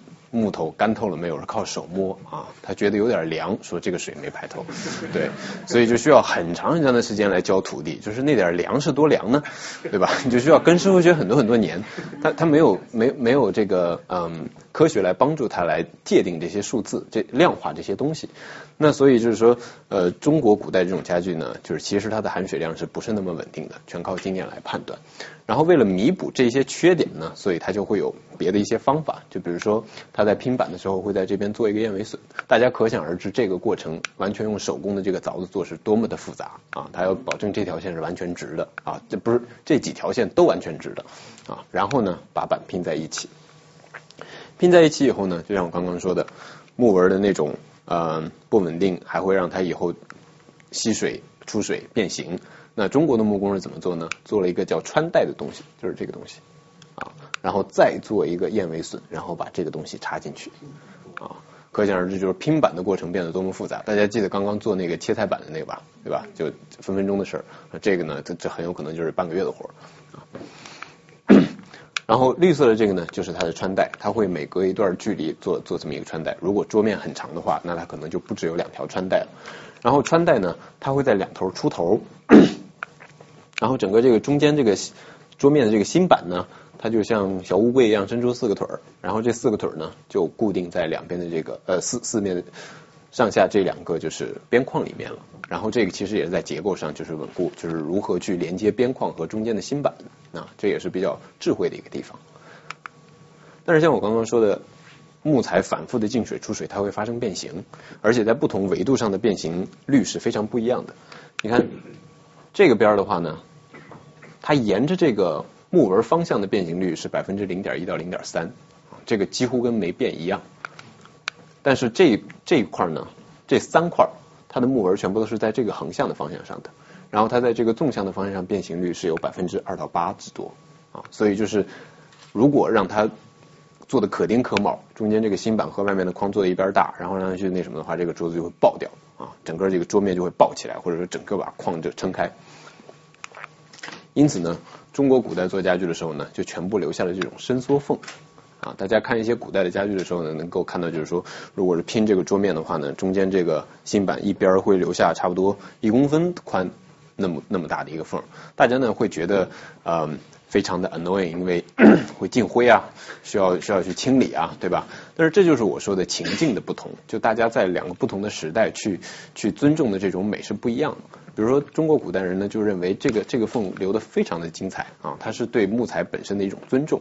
那今天呢，我们就觉得哎太不卫生了，对吧？里面有米粒儿，所以所以那所以我觉得这两个对比起来呢，就不是太 make sense 啊。嗯，所以呢，就是说，嗯，大家知道，就同样是针对木材的这种特性，那西式的木材呢，就是说通过整个过程控制它的啊进水、出水啊干燥率，然后来。杜绝这种现象啊。现在大家出去再看到一些那个小餐馆，它的桌子很多都是就是很多都是像这样拼出来的啊，就是中间一块新板，外面四个框，但是你会发现它都可丁可卯的，但是那是因为它外面全部都上了 finish，它的变形率可能每个方向上都是差不多就这么一点点，所以它不会整个爆开。但是中式家具呢，因为中国人喜欢那种所谓的真实。啊，就是中国人不爱不爱上漆，尤其是红木非常的致密，打磨好了以后也不需要上漆，他还希望保留树树里面的这种油脂啊，就是就是金星啊什么的，其实都是里面的油脂，如果一脱水什么的就全出来了啊，所以这是大家所喜欢的东西是不一样的。接下来呢，我讲几种就是嗯，我认为在中式的这种这些呃 joinery 这些结构里面呢，我觉得。有可能是成为一些我们现在做设计的一些啊启发的一些来源，或者说一些有兴趣的地方。这个也是我现在在呃做设计的时候经常会呃找一些灵感的一些地方。这个呢叫做呃走马销啊，它是一个销字。然后呢，为了让外国人好理解呢，我就把它们都翻译成英文了啊，就 horse 呃 galloping tenant。嗯，就这个就是这个是东西是怎么用呢？它是这样，这个就叫做走马销。然后在另外一块上呢，挖出两个就是槽口来。然后这个槽口呢，从左右方向上这个宽度是不同的。所以当把上面这块插下去以后，朝右边一推，然后因为这块更窄，然后这个销子就拔出来，拔不出来了啊，所以就把它们两个就锁住了。这个里面是呢不需要上胶的。然后中国古代呢，一般是用它来做这种啊罗汉床的围子啊，这个地方呢全部都是走马销。也就是说，把这个东西往上一提，然后就直接就拿下来了。它是靠重力把这个东西拼在这个地方啊，是非常非常巧妙的一个方法啊。这是画的这个走马销子，嗯，然后它这个名字呢也起得非常的生动。它就是说认为拆卸这个过程呢非常的轻巧，就像这个小马蹦过去一样，所以它就叫走马销。因为中国古代走是跑的意思嘛。这个呢。叫做霸王秤啊，我把它翻成 Hercules stretcher 啊，这就是霸王秤的一张桌子。它是一个什么结构呢？就是大家可想而知，如果一个桌面只有四个腿，那就跟宜家那种一样，对吧？它需要一个，大家应该都组装过宜家那个腿，对吧？它下面有一个大的圆的平面，你要打五根螺丝进去啊，这根腿其实还在晃，对不对？大家都有想，都都都都都应该有印象。那就需要一个这种 stretcher，需要一个秤子来把它给啊。就是固定住，但是这个秤子呢又特别容易打腿，你装在哪儿都容易打腿，所以呢，中国古代的木匠呢就发明了这种秤子，就是它是有腿的这个靠上中间这个地方，然后连接到桌板下面的穿带，啊，然后这样就是斜向的进去的，这样就不容易打到人的腿，然后呢，它整个这个形态呢就像是一个手掌这样一抓一样，因为打上它以后非常的结实。就非常像是这种楚霸王孔武有力的这么一个一个一个呃形象，所以这个名字起的非常非常的抽象和生动，这就是我说中国古人比较浪漫的地方啊，就是这肯定是文化人起出来的，对吧？天天听戏，然后听完戏打木工，就是就是这样。然后在桌面这个固定的地方呢，它也没有胶，这个地方是它有一个向上翘的榫头。插进去以后呢，再把另外一块插到它的下面，然后它就结实了。然后当你在使用这个桌子的时候呢，你在左右摇晃的过程当中呢，其实是在不断的把这个销子变得越来越紧，所以它是不会自己打开的啊。然后你自人想要把这个桌子拆掉的时候，把这个榫头啊敲出来啊，然后这个桌子就就可以拆解了啊。呃，中国古代呢，就是说也没有现在的这种木头胶，中国古代粘木头全部都是用这个鱼的鱼泡。去不断的熬熬出来的一种胶，是一种生物胶，然后它粘呢也非常牢靠，但是你再把它放回水里煮一段呢，它就又开了。所以中国古代这种家具，就是如果你要拆解的时候呢，有些时候它就把那个 joint 它放到水里面煮一会儿，然后自然就打开了啊。是而而你你就想，就是整个这个过程里面，它水分进进出出是很多很多的，所以它必须尊重，就是说这个木头有水进水出水变形的这样一个过程。这个叫做罗锅秤。Humpbacked，嗯，这是什么呢？一样的道理啊，就是说需要加一根秤子，但是又不希望它和人就是打腿，那他就在这儿做了一个往上拱的一个形态啊，然后就和桌面的这个束腰就连在一起了，所以这个地方就空间很大，但是同时它还起到了就是说固定腿的这样一个呃作用啊，那名字也是起的非常浪漫，就感觉它是隆起背了，背了锅了，这个叫做 插肩榫啊。这个名字呢，就是也是咨询了一个学古汉语的同学，他认为呢，这个形态非常像一个这个剑啊，就古代搭建呢，这个动词叫做 knock 啊，所以他就认为就是说这样呢，像诗意诗意化的这样去叫这个名字，可能会帮助人们去理解。它的结构是这个样子的啊，这块呢是这个牙板，然后这个上面是桌面，它留好了槽口，然后这个腿儿这儿挖好的榫呢，把这个牙板插上以后呢。上面凸出来的部分插到桌面预留的榫头里面去，这样三个 part 就连在一起了，就是这个地方，嗯，就非常的简练啊，而且在结构上也特别的结实。呃，这个叫做楔钉榫，嗯，大家我不知道是是不是就见过啊，这个其实挺常见的，主要是用在做这个圈椅上面，因为中国古代没有 steam bending。所以这个整个一圈呢，全部都是靠一节一节接在一起的。然后这个弧形的这种相接呢，就用这个这个榫头来接啊。大家可以看到，就是说它是一个好几个地方互相锁定的这样一个感觉。嗯，就这个榫头会插到这边来，这个榫头会插到这个孔里面来，然后中间用一个楔子这钉上，然后它整个就开不了了，而且各个方向上都挪不开啊。整个这个圈椅这一圈就是用这种方式做出来的啊。中国古代呢，就是说做圈椅啊，也有一种说法就是三拼或者是五拼的啊。有的有的一圈呢，就是说是五块拼在一块的啊，有的是三块呃三三块这个木头拼在一起的。呃，当然是相对越少越好，但是这也看你用什么木材，因为就像我刚刚说的，紫檀就出不了那么大的木材，必须拼啊。有。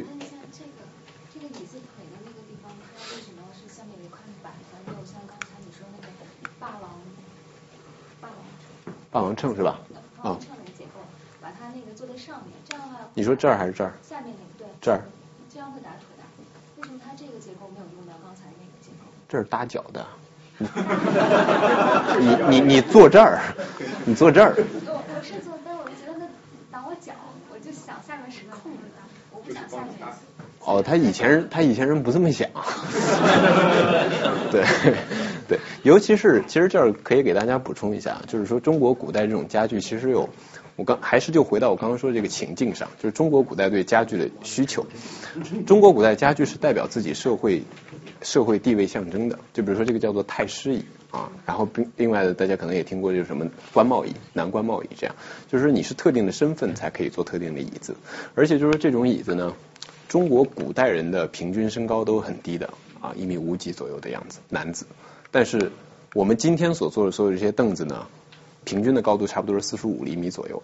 但是中国古代这些凳子能够高到五十五公分高，高十公分出来。也就是当它坐上去以后呢，脚尖是不着地的。所以它有这个东西，一来是舒服，二来呢，其实它为了另外一个目的，就是说让你正襟危坐。你这样脚不着地呢，你必须把腰挺起来，两只手搭在这个搭脑上，然后脚尖呢自然垂下来。这样从正面看呢，非常的。有官威，这是这是中国古代家具，就是说强迫人去做的一件事情。那其实今天的人做这个东西漂亮吗？漂亮，坐着舒服吗？一点都不舒服，对吧？啊，这不是说中国古代人不爱舒服啊，中国古代人是属于就是因为客厅放这种东西，你来了你跟我聊事儿，咱们做这个，聊完你就赶紧走啊。如果真是好朋友呢，对吧？进里屋脱鞋上炕，有罗汉床，对。这个呢是燕尾榫啊，大家其实见的比较多。燕尾榫也是呃历史非常久，然后使用挺广泛的这么一个呃榫头。基本上用的就刚刚看到，就是说拼板的时候会用到，就是整个做一个长形的燕尾榫，然后穿戴也会用到啊。那它就是呃充分利用了就是说木头的这个呃性质啊，这个这个东西会锁住。嗯，然后还有一种用法呢，就是说类似像这种呃做一些柜子呀或者什么，它在边缘两个板垂直相接的时候会做这样的燕尾榫，因为这样会暴露出更多的这种呃粘胶的一个平面，然后能够把它就是更稳固的锁在一起。这个呢是我这是我自己的一套作品，这边呢我带来了一个呃一一个一个 store，其实也是就是说。我希望能够用一种更新的方式去使用这种中式传统的呃一些结构和一些智慧，然后呢是用现代的方法，能够更加批量、快速的、高效的去生产它。所以这个的啊这个作品呢叫做 a dovetail 啊，意思呢就是说在整个这个物体呢只有只有这一个 joint，就是就是一个燕尾榫，然后由于它的这个体积呢，它能够支撑整个物体的这个啊结构的需求。然后呢，它也是可以自己啊拼装的啊。基本的原理就是说，两个腿的这个 panel 在这个地方呢就聚合成一个燕尾榫啊等边三角形。然后桌面呢上面挖好了这个槽口盖下来，然后它就会锁住这个地方啊。由于这个物体它平常这种嗯你在因为桌子或者是椅子你是从是承受人的重力嘛，当然坐上去的时候呢，它下面会自然会打开，但是越是打开这种状态，它这个榫就锁得越紧啊。那如果搬动它的时候，往上抬的话，因为它是有那个摩擦力的，对。是不需要成交的。对，对，啊，这个呢是另外一个，也是由 dovetail 这个呃概念所衍生出来的。这个也是我现在在做 startup 的呃一个产品，是一张小边桌。我今天有带一个 sample 来，呃，原理呢几乎是就是类似吧，然后也是想要把这种 dovetail 这个 joints 就是。当做一个视觉元素把它暴露出来，同时它也是一个非常强的一个就是结构，嗯，然后呢，也就是说让人们在使用这个产品的时候呢，能够看到这个东西，能够更好的 appreciate 这种中国传统木工里面的一些智慧啊。然后其实这个呃产品呢是有呃一个系列啊，是有三张桌子，咖啡桌和一个 console，呃还有一张那个小边桌。我今天呢就是呃我只带来了一张这个小边桌过来。这个呢也是，就是说我在以上嗯这种对比中西，然后自己做这些年就是设计，然后呃想要走的这么一个方向，希望能够就是说通过自己的一些 practice，把这种中式的智慧能够再发挥出来。嗯，最后呢，我想用就是以前做过的一个啊小品，就是结束我今天的演讲啊。呃，这个呢是我在学校当时是。在正要切东西的时候呢，就挺无聊的，结果突然就发现了一块板上呢就有这么一个图案，然后我就觉得特别有意思，然后我就在旁边自己又勾了这么一个东西啊，就特别像一只眼睛，然后勾完以后呢，就是我就觉得木头这个东西真的很神奇，因为它长成这个样子真的是无心的。啊。我们之前讲了所有这么多东西，体现我们的智慧，体现我们对木材的理解啊。但是木材的这种潜质远远没有发挥出来，每天都还在有，就是说基于木材的新兴材料在被研发出来。所以我觉得，我们认为我们自己非常的就是精巧，其实只是因为我们自己的眼睛匠气啊。好，谢谢大家。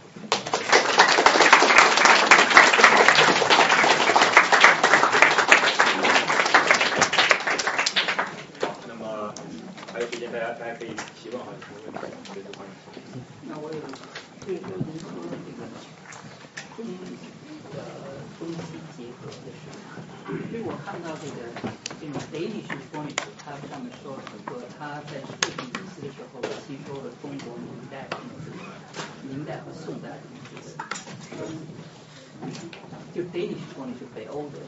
嗯，您这是个问题吗？还是？对，就是 我认同。这个问题，这个问题就是说，我想提一下，就是说，它确实吸收了中国的明代和宋代的这个设计。呃，确实是，确实是。因为影响很大。对，因为我觉得，呃，这种就是说，我们在讲明代、宋代，其实是一个地域、是一个时间的一个概念。但是，就是说做设计的这种呃。崇尚极简，其实在全世界很多地方都有啊，并不是说只是东中国独一家。那有可能中国早一些啊，然后做的更加丰富一些。就像我刚刚想讲的这些，就是不同的命名方式啊，非常浪漫的一些理解方式啊。但是并不代表说中国就独一家，其实有很多东西都是共通的啊。所以呃。就北欧呢，Danish 呢，或者是日本呢，其实都有就是说很类似的风格。对，日本它也有做的非常繁复的，但是它也有做的非常极简的，啊，就是有一些东西是相通的。嗯。我想问一下，做那个榫卯，它结合的地方必须非常的那个精确，对吧？你你是如何把它做的那么精确？是靠你手工的这个，就是常年培养下来技巧，还是有没有什么那工具或者其他的方法？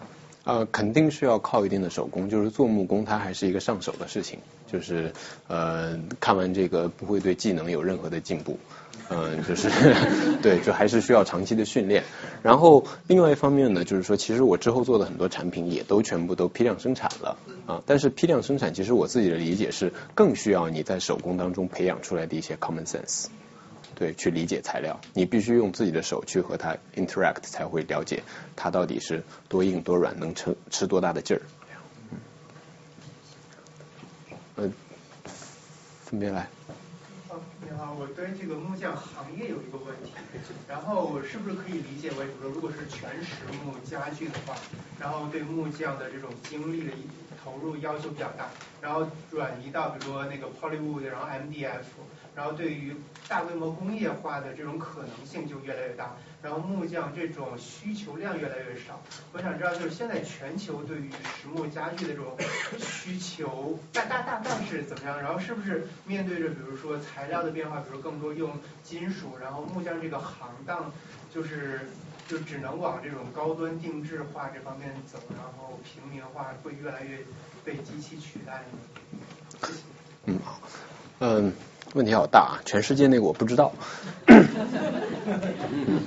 然后，嗯，就您最后这个问题的话，就像我刚刚说的，其实跟回答刚刚这位呃同学的这个问题一样，就是我认为，你即便是通过机器去生产，你必须是有对这个材料有非常深了解的人才可以去做。那这个人就是一定是和这个材料有过，嗯，就是说很长期的这种啊 interact。那这个人，你可以管他叫木匠，你也可以管他叫工程师或者怎么样。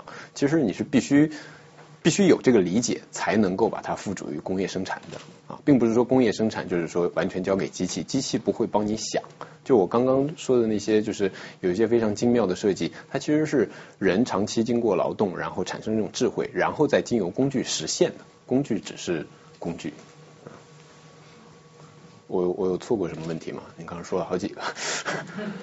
那就是比如就是用人那种去，就是更多的木木匠或者说是就更加转成设计师的这种他的这种 responsibility 对吧？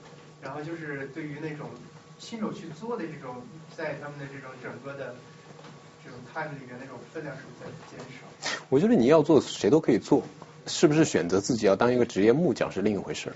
对吧？在座大家可能回家都变成木匠，都也是有可能的。嗯。嗯，像你刚刚介绍的几种，就是古代的工艺方法，连接木头，那这个是开始有三天五天的。但是现在的工艺有没有其他的技术可以取代？还是说仍然按照古法？Steam bending 啊。对。但是那是一般的 practice 嘛，就是即使在做中国的仿古家具。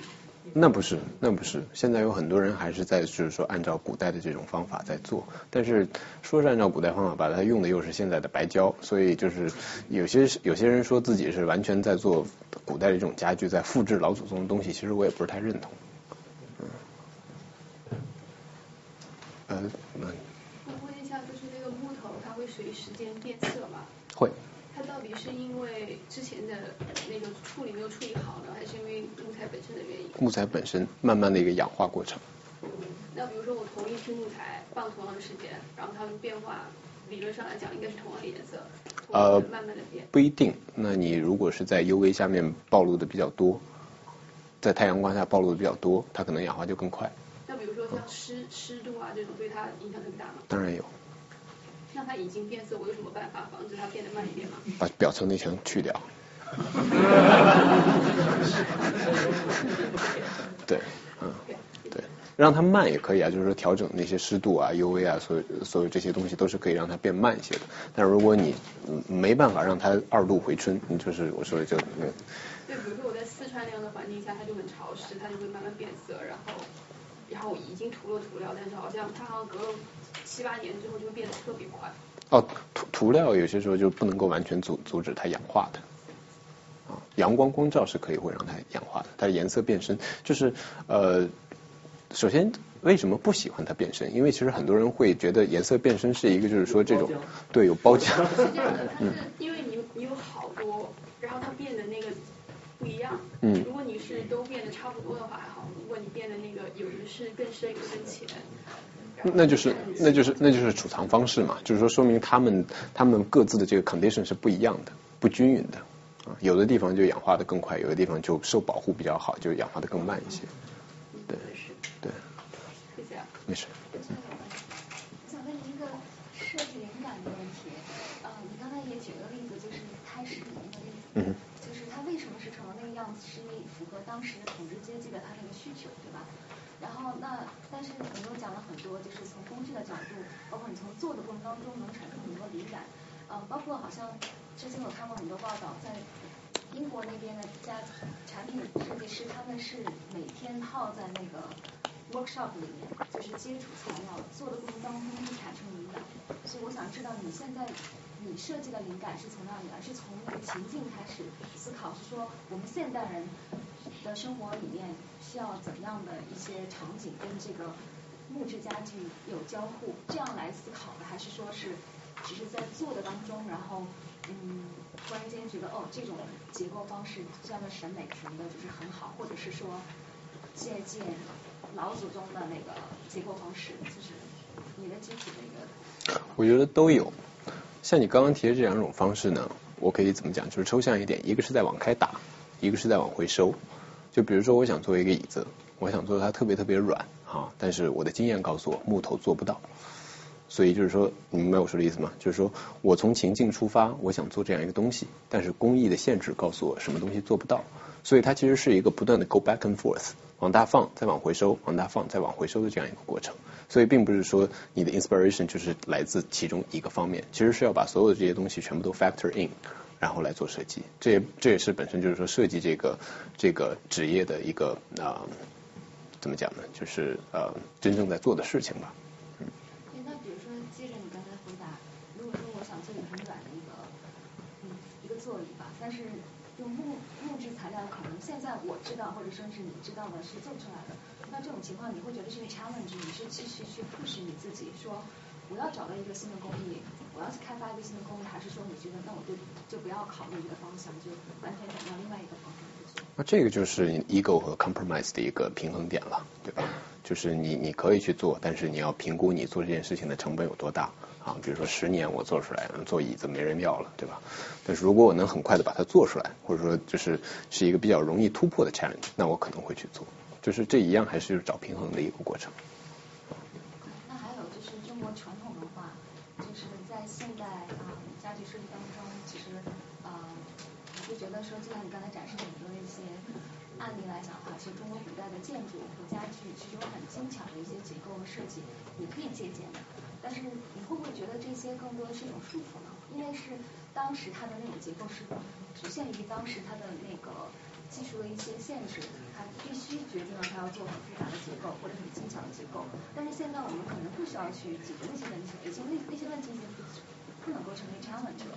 这种情况下的话，那你觉得你还会去再借用以前的那些结构去做现在的东西吗？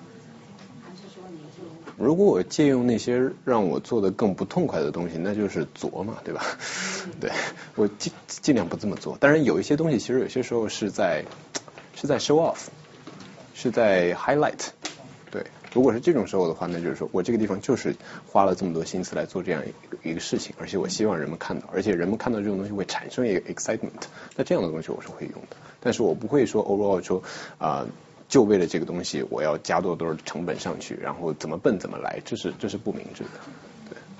我我想顺着那个女生问题，就是说，那么就像我们刚才看到那么精巧的丝帽结构，那么其实现在技术已经可以解决他们当初想解决的一些问题，那是不是他们在你看来逐渐就不可能再发展了，或者说就已经进博物馆了？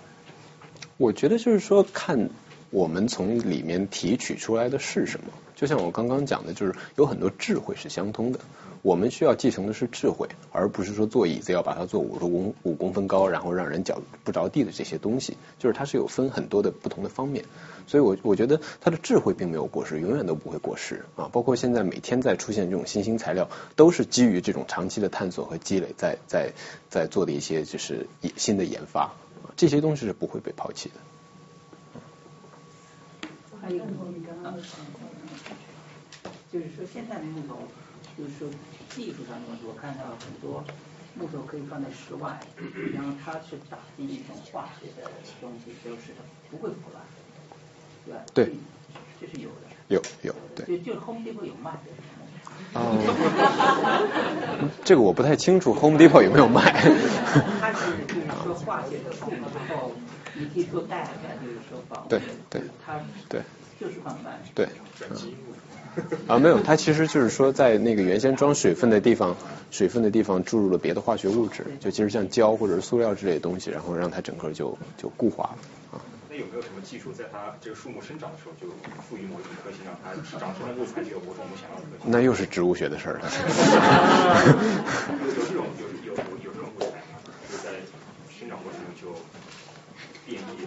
我不太。我知道最近有一个，可以看一下文章，他就是有一个人他在栽培这个树的时候，就把这个树搞成一个椅子型的，所以啊，那是在这个树长着长着就长成一把椅子。那是在那是在 molding，相当于是，就是说在改改变它树的生长的那个方向，对。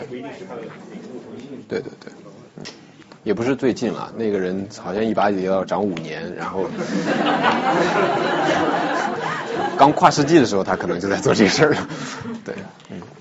嗯，就顺着刚才大家那个聊的话题，一个是说问这个比较精妙的那个结构，和现在可能我们可能用胶就解决了。然后还有刚才问到的说这个木材本身的性质，然后通过打入一些这个化学的呃东西来改变它的这种性质。就我的感觉是，可能一个是去比较尊重就是木材本身的原本的自然的。呃，完整的那种那种东西。然后另外一方面是随着科技的发展，你可以通过很多人工的方式来改变它。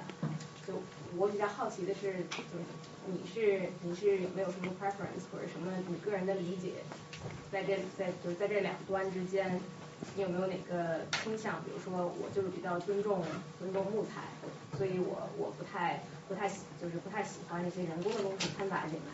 然后还是说考虑到批量生产。这可能更简单、更直接。嗯，这个东西我觉得就是从趋势上来讲，这种科技的进步你拦不住，会有很多人不断的在研发这种东西啊。也许有某一天也会出现一个非常新兴的材料，它就是 apply to all，就特别好用。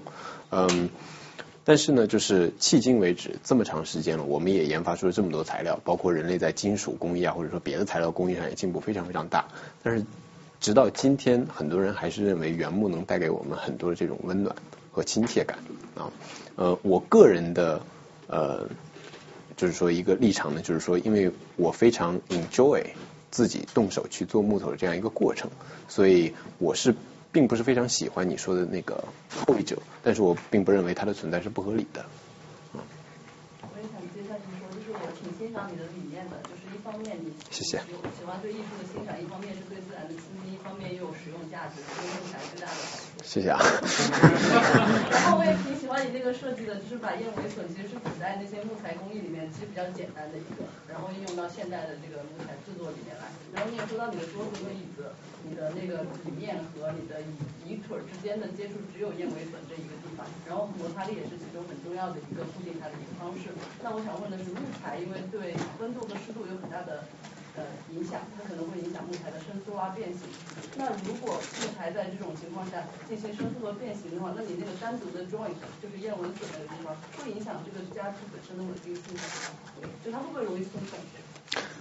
因为它所有的这种东西全部都是在一个限定的范围之内的啊。如果就像像我刚刚讲那个桌子的那个东西，如果是百分之零点一和百分之二的一个一个关系，那就是你的第二年春天就看到这个事儿发生了，对吧？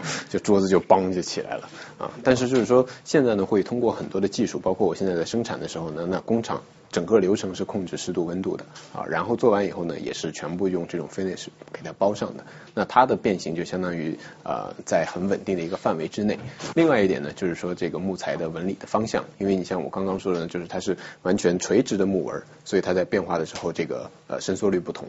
但是这个呢，其实它是是平行的，对，呃，两个 species 就是两种不同的木材，它它的这种伸缩性也不同，但是是在一个 tolerance 之内，互相都可以包容。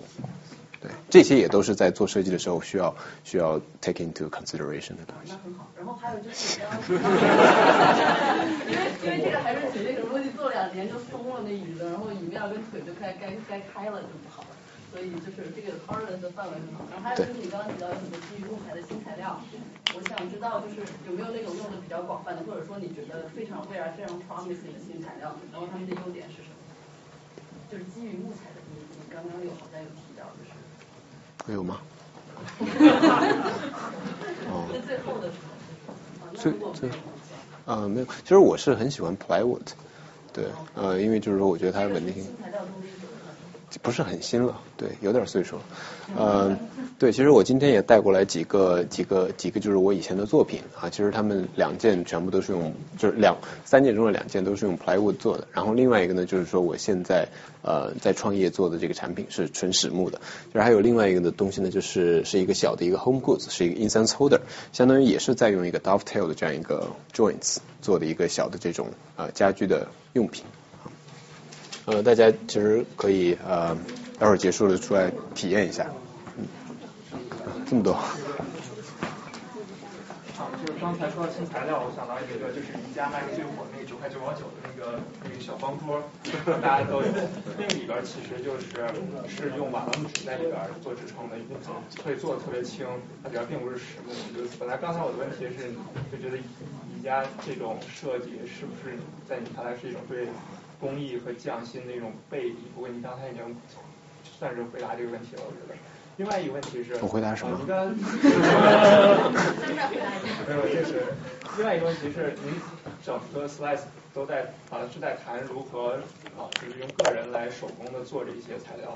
但您现在在创业这个规模化大生产，应用在这个呃家具木材上是怎样一种体验呢？西式木工不都是工具吗？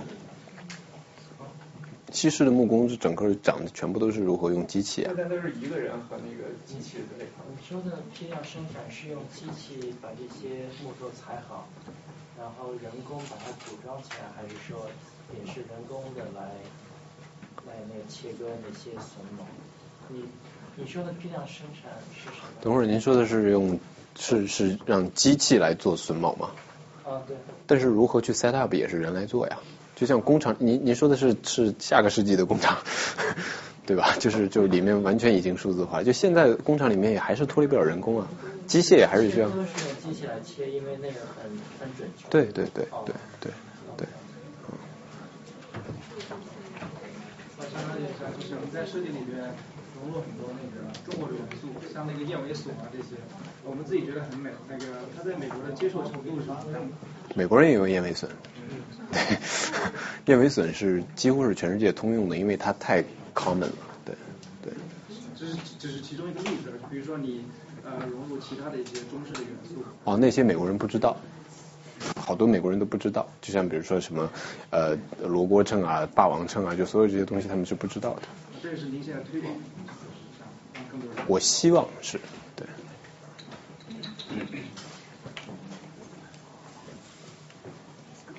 嗯，你讲。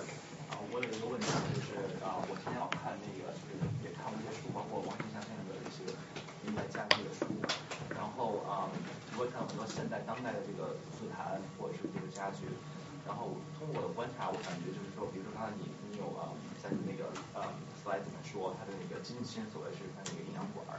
但是呢，我去故宫看东西的时候，大部分的乾隆时期的这个所谓的这个官造官造紫盘，它没有这个金线儿，所以我不知道是不是说，我不知道你有没有这个，是因为它切的这个方向不一样，你当时不吸料嘛，所以它切的，还是说因为有它是那个木材那年代的木材和现在的木材已经不是一个概念了，就是它的它的生长的那个周期不一样，才会造成这个这个问题。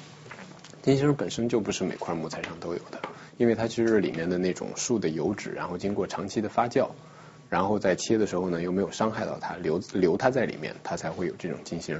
所以就是说，不是每一块木头上都有这样的棕眼，里面都有油脂寄存下来，或者说有些时候呢，就是说有油脂，但是并没有经过发酵，完全没有那样的色泽。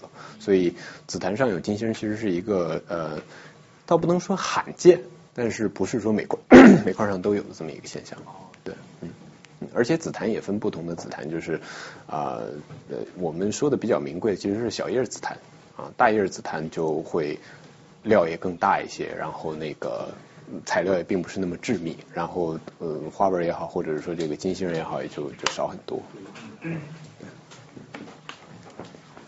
啊，讲我有两个问题，第一个比较简单是，呃，你说所有的木工里面都多少有一些人工的呃那所谓 handmade 的木头的家具是什么概念呢？你告诉我。就是如果一个人说这个家具是 handmade 的，那有多少部分需要是 handmade 才能才能 qualify？我觉得没有这样一个标准，我觉得没有这样一个标准，对对对，我觉得我今天讲这些东西呢，是帮助大家说理解说一个家具是怎么做出来的。你看完它以后，你知道它是怎么做出来的。具体说哪个是你心目当中你认为它是 handmade，我觉得这是每个人不同的标准。对，因为其实我觉得之后那些 steam bending 之类的也都是 handmade 的东西。对我我也会认为它里面有非常值得你去 appreciate 的这种美也好，或者说心血也好。对，但很有可能对于别人来说并不是。嗯，第二个问是，请你可不可以讲一些你做家具创业的经历和体验？因为我对 text 二比较了解，但是对原子弹还有很感兴趣，所以请你可不可以讲一些，比如比较大的 challenge 啊，你有是怎么找 product market fit 啊这个事情。这我觉得又能讲三个点儿，可能三个点儿都不够讲的。对，呃，对对，我觉得，对对对，嗯，我那个我这边呢，其实就是说我呃呃，我也介绍了一些，就是说我那个呃现在做 startup 的一些那个产品，然后这边呢也有 sample，就是如果 想要了解呢，可以待会儿出来瞅一眼。然后这边呢也有那个带了几张 postcard，就是简单了解一下，嗯，所以大家这边是自取的，大家就是说谁感兴趣的可以过来啊，你讲。啊，我就是好奇你，你就是说做这些东西是不是需要一个比较大的那个场地，有足够的空间存放那个木材和那些机器啊什么的？对，哦，对，是需要一个 shop。需要一个 shop。对。那像在纽约这种大城市，呃，有没有就是说能够呃能够借给别人用的？有有很远，对很远，对会员那个场地需要很大，还是 membership 是有会员费，对，有，嗯，在 State Island 有。那你学习的时候，学校也就有这种环境，对，也就用。对的，嗯。刚才的一个问题比较大，就是说，随着环境的因素和人类对这个木材的需求，这个紫檀会很少，不大会存在。已经很少了，已经很少了工。艺可能也就因为没有材料，这材料都没有。呃，对，对对对，确实是这样。确实是这样对。所以说，大家以后就用搬那个和这个他们讲的话，呃，可能是这样一个趋势吧，对对对，是这样一个趋势。所以说，对这个木材、木工等等这些工艺也是一个挑战，以后可能因为没有东西可以做。呃，但是就是说，你固步自封，你被你被淘汰，这也是活该的事儿，对吧？对，就你不能说我就好这个，挣不挣钱我都好这个，那死了没人管，这个真的是饿死没人管，对。我再问你关于木工的问题吧，就是说，呃，假如说你现在是设计这个木工家具嘛，呃，如果现在要你设计木工木头的建筑，就是它这个 scale 突然就变大了，几十甚至几百倍，那么你在设计上需要考虑，因为它 scale 需要有哪些不一样的考虑因素吗？当然会有，当然会有。比如，比如就说，因为其实做设计的时候，scale 是一个非常重要的一个概念啊。家具呢，其实是在人能够相对好理解和好操作的这样一个范畴之内，就是它和你身体的 scale 的对比，对，然后包括就是说你在和它交互的时候，你对它性质的这种理解。当它变大了很多以后，其实很多很多理解就是你需要用呃不同的方式去做 model，然后来去探索。就比如说。这个东西就是说做家具的一个最开始的一个过程啊，你可以做一个小的模型，但是呃，它所能够起到的这种参考作用是非常有限的，因为就是说木头在这个 scale 下它能够工作，走到那么大可不可以就非常的成问题啊。那非常我几乎可以确定就是说，如果它再放大五倍，这个这个是不成立的，因为就是说没有那么笔直的那种木材能够再放大五倍，还还按照那个 mechanism 去。工作，所以就是说，当放大到一定 scale 的时候，是很不一样。比如说，有哪些技巧是木木头木材建筑特有的，木木材家具没有的一些特殊的技巧？一般没什么人在家具上做斗拱。做什么？斗拱。就是那个建筑呃房檐儿就是交错在一起，很多很多交错在一起，就没人会在家具上做斗拱。对，那个其实就是说放大到一定 scale 以后，你必须做的非常的呃精巧，然后很多的呃互相锁定，才能够把它把它这个系统就是说支撑起来。家具上不需要。嗯，大家还有问题？我想问一下，就是你在做这这些家具的时候，啊，这个所谓的艺术的表达跟。商业价值还有用户使用习惯，你会觉得有 conflict 这个地方吗？一定有啊，天天都在有。就像我刚刚回答这个同学的问题一样，这是一个往外放和往里收的东西。对，就是你你有你有很多很多的想法，但是现实会告诉你有一些是实现不了的，有一些实现是需要成本的。那你是不是可以支付得起这个成本？包括这个成本在你将来这个东西在。出售给 customer 的时候，这些成本会不会？你这些成本的投入会不会被别人 appreciate？会不会就是说得到回报？那所有这些东西你都要去做 balance。那你一开始怎么知道这个东西能不能被人喜欢？那比如说，我可以转化成一个转化成比较直观的东西，就比如说我这个东西想要实现我的你所谓的 artistic 这种 idea，那就要增加二十块钱的成本。那我就会想，这个桌子再涨二十块钱就没人要了，就这么简单。想问啊，就是这种东西是比较 physical 的交互，但是我们现在生活里边，我觉得很多东西，跟手机啊，跟什么变成比较 virtual 的交互，你有没有想说这个这个东西能不能结合呀，或者是啊？就是我这个问题可能不是特别的确切，而是就是我感觉好像啊未来的一些趋势啊，比如说他说你这个智能冰箱，你打开了之后里面是什么东西，然后就告诉你，然后你看拿眼镜，然后那么看，就我不知道就是这种东西，你觉得会不会冲击你的这个 physical 呃你做的这些东西？我反而觉得你说的后者非常的 physical，家具对于你的这种 virtual 的交互，其实你都连连 conscious 都没有。对你做一个什么样的椅子，是什么样的坐姿，你家里面放一个什么样的沙发，给你整个家庭的这种气氛带来什么样的转化，其实你连 conscious 都没有。它要比它要比科技这些什么交互的界面带给你的影响 subtle 的很多，而且更深。这是我的理解。我想顺着这个问题再问一下，就是说，那以后就是哦，这个家具木质家具有没有可能做到这种个性化，就是？定制就是根据个人习惯，有的人可能喜欢架子，有的人可能喜欢收腿，有的人可能因为他的身高也不一样。那这个东西有没有做到这个定制？就除了大批量之外，在一定程度上加上一些个人的这个。现现在就有啊，你可以买一个矮点的椅子，高点的椅子。同样的顶单，或者说在顶单上加一个，有的人喜欢有靠背的，有人喜欢没有靠背。现在也有啊。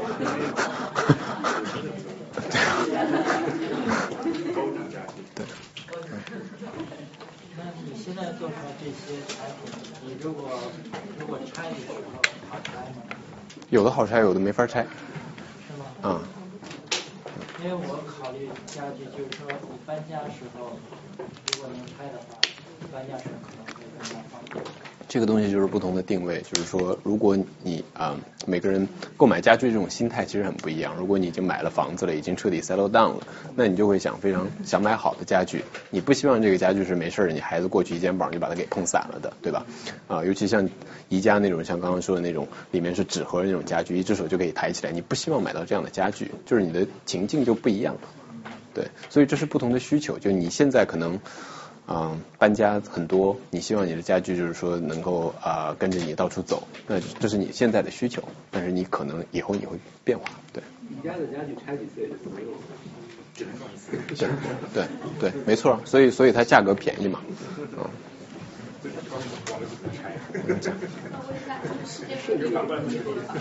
啊？说世界各地都有木结构的房子，然后如果你是木结构的房子，你就不可避免的在楼下里面，比如说结冰啊、长青苔、虫蛀啊、太阳暴晒这种问题。就世界各地有没有，比如说哪个国家或者哪个民族，他们在对待这个问题上很不一样，有什么很特别的方法？上 finish 啊，每每每个地方每个地域的 finish 都是不一样的。比如说日本就有天然大漆，对。就比如说处理那个，比如说你用木头做那个顶的那个，它就会热胀冷缩，就会有的会变厚嘛。然后你用一般的漆，它其实几年之后它也解决不了问题嘛。然后你就得重新把它弄一次。这这我我我没有太听懂这个问题，这其实不就是说不太尊重木头的这个属性，非让他干他干不了的活吗？是。一般就有这个清的嘛，一般木头是不能用来做那个顶的。其实就是做的时候，只要给它一定的缩胀空间就好了。就如果它会缩胀的话，就给它一定缩胀空间。如果你留缝的话，不会会裂会漏啊那种吗？哦，你就一层啊，不做防水啊？没有人用木头做屋。对啊。你顶上那个很早很早以前的，对啊，你瓦下面有。瓦就把水已经全排走了。好，那差不多，我们最后一个问题吧，我我来问就。啊？啊，可以可以，稍等。等等我问完最后一个问题。好，我再问最后一个问题，就是说，呃，我们沙龙一般结束之后会让主讲人提供一些资源啊，或者如果我们还感兴趣，想继续去自己探索。那比如说我在我在纽约，如果我想学木工，呃，一种是我想去学校学，课余时间；一种是我想自己做。呃，那么你各自能够推荐一些，比如说我自己做，能够推荐一些不通过机器，一些比较可能个人能够承受的一些简单的工具，做一些比较简单的一些小的作品，或者说你有什么资源可以去查阅。如果要去学校的话，有哪些地方可以去学？嗯，其实我觉得如果在哪儿可以做木工，可能你比我知道的更多，在纽约。然后如果是自己去做的话呢，我是希望就是说今天通过呃看这些东西以后呢，大家能够基本了解就是说做木工的一个原理。然后工具呢，其实就是这些呃 Home Depot 其实会有很多，包括这些那种简单的斧子、凿啊或者什么，其实都是可以买得到的。对，呃，我觉得还是在于自己的理解，如何，因为做这个东西是非常 creative 的一个事情，就是说你去如何运用工具做一个什么样的东西出来，是你基于自己对这个材料的理解，然后去发挥你自己想象力的一件事儿。对。那有没有什么要推荐的作为入门的书或者网站？木工入门的这种东西，应该在网上非常非常多，而且就是说如何做一个什么什么东西，在 YouTube 上一搜一片，对，一搜一片，对对。太多了嘛，所以不知道怎么去选择。哦。